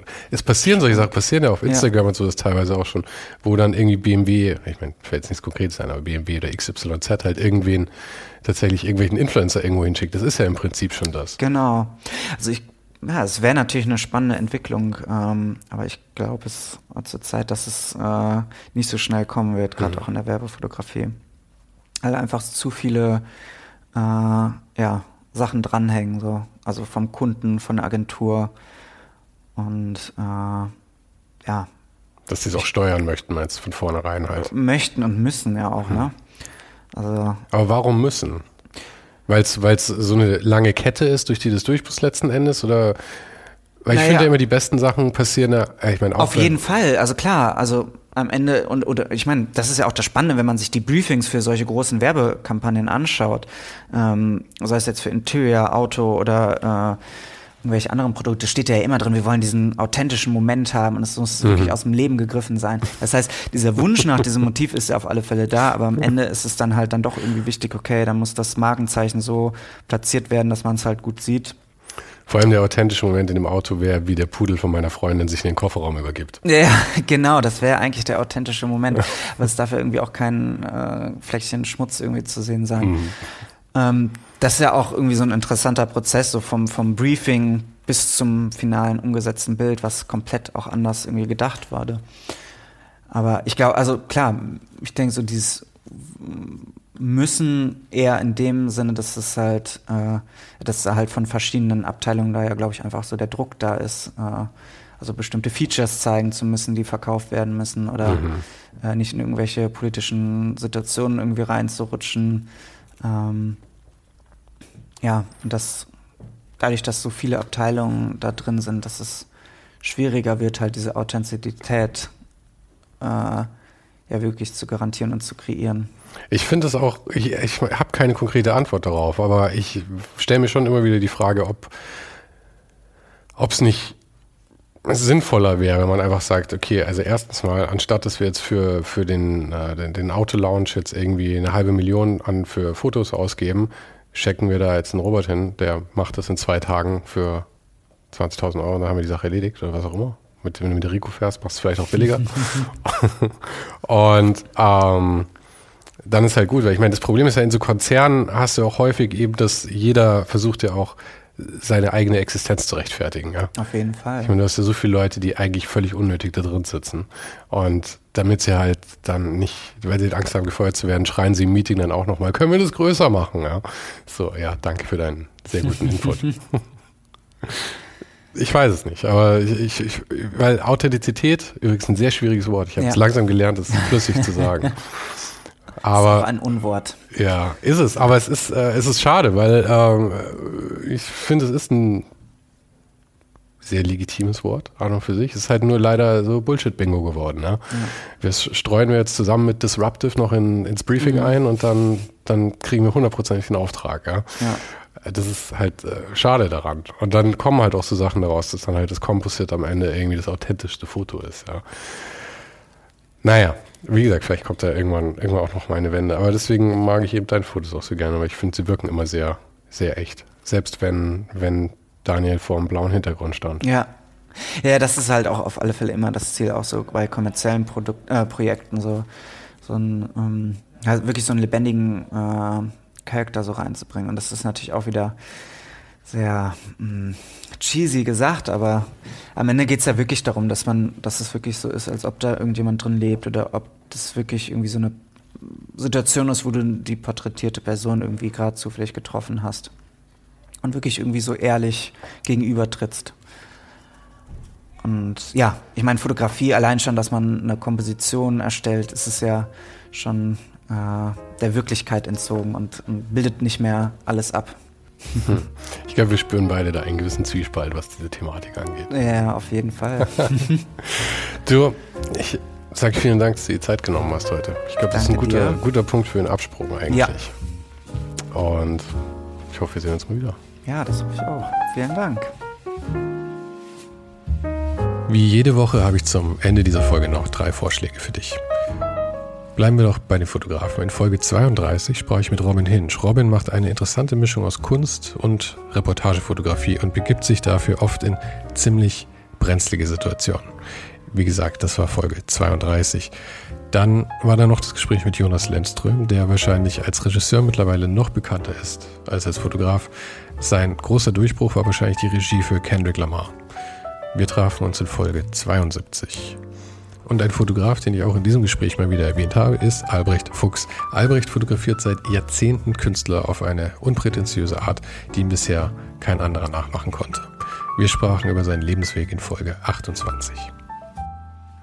Nächste Woche kommt für mich was ganz Besonderes raus, denn ich hatte die Gelegenheit, mit einer meiner persönlichen Heldinnen aus der Designszene zu sprechen. Und tatsächlich war das erste Designbuch, das ich jemals gekauft habe. Von ihr. Und falls du gerne vorab ein bisschen mehr weißt als alle anderen, dann lege ich dir sehr meinen kleinen Bonus-Podcast ins Herz. Auf patreon.com slash ohne den Hype kannst du die Show mit ein paar Euro unterstützen und dafür bekommen Supporter jede Woche einen exklusiven Blick hinter die Kulissen und einen Sneak Peek auf den Gast der kommenden Woche. Den Link findest du natürlich auch nochmal hier in der Beschreibung dieser Folge. Vielen Dank fürs Zuhören und für deinen Support und wir hören uns nächste Woche wieder.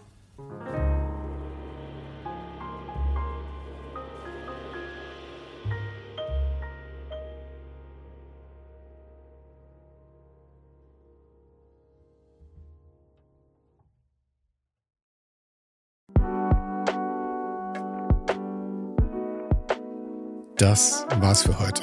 Falls du gerade eine von den älteren Folgen hörst, ist es gut möglich, dass du jetzt ein zweites Outro hörst.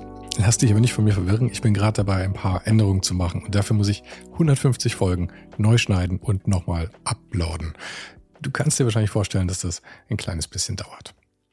Falls du mich und die Show supporten möchtest, gibt's dafür ein paar Möglichkeiten. Auf patreon.com slash svensaro gibt's jede Woche Bonusmaterial, exklusiv nur für Supporter.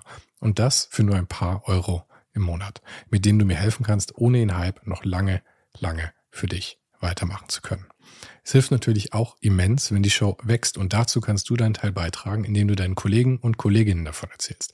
Freunde, Familie, du weißt am besten, für wen das noch was sein könnte. Und zu guter Letzt, falls du es noch nicht gemacht hast, bewerte die Show jetzt gleich mit fünf Sternen in deiner Podcast-App. Im Newsletter gibt's übrigens jede Woche völlig kostenlos inspirierende Tipps von meinen Gästen und mir. Den kannst du auf uninhype.substack.com abonnieren. Und alle Links findest du, wie immer, direkt auch hier in der Beschreibung und natürlich auf ohnedenhype.com. Im Archiv gibt's noch eine Unmenge anderer Gespräche. Unter anderem waren schon mit dabei Stefan Sagmeister, Mirko Borsche, Paula Schör, Mike Miri, Jeremy Format, Jonas Lindström, Mathilde Mutant, Olaf Heine, Eike König, Erich Spiegermann und, und, und. Scrolle einfach mal durch. Wir sind bei über 150 Folgen, wie gesagt. Und um ehrlich zu sein, kann ich selber kaum fassen, dass ich das Glück hatte, mit so vielen inspirierenden Menschen sprechen zu dürfen. Vielen Dank an Dominik Huber und Marc Capella von Moiré. Von denen stammt nämlich die neue Hausschrift der Show und die heißt GT Pressura. GT steht übrigens für Grilly Type, über die die Schrift zu mir kam. Und auch nochmal vielen Dank an Tobias Rechsteiner fürs Vermitteln. Der größte Dank geht aber natürlich an dich fürs Einschalten, fürs Zuhören und für deinen Support. Und wir hören uns dann hoffentlich nächste Woche wieder.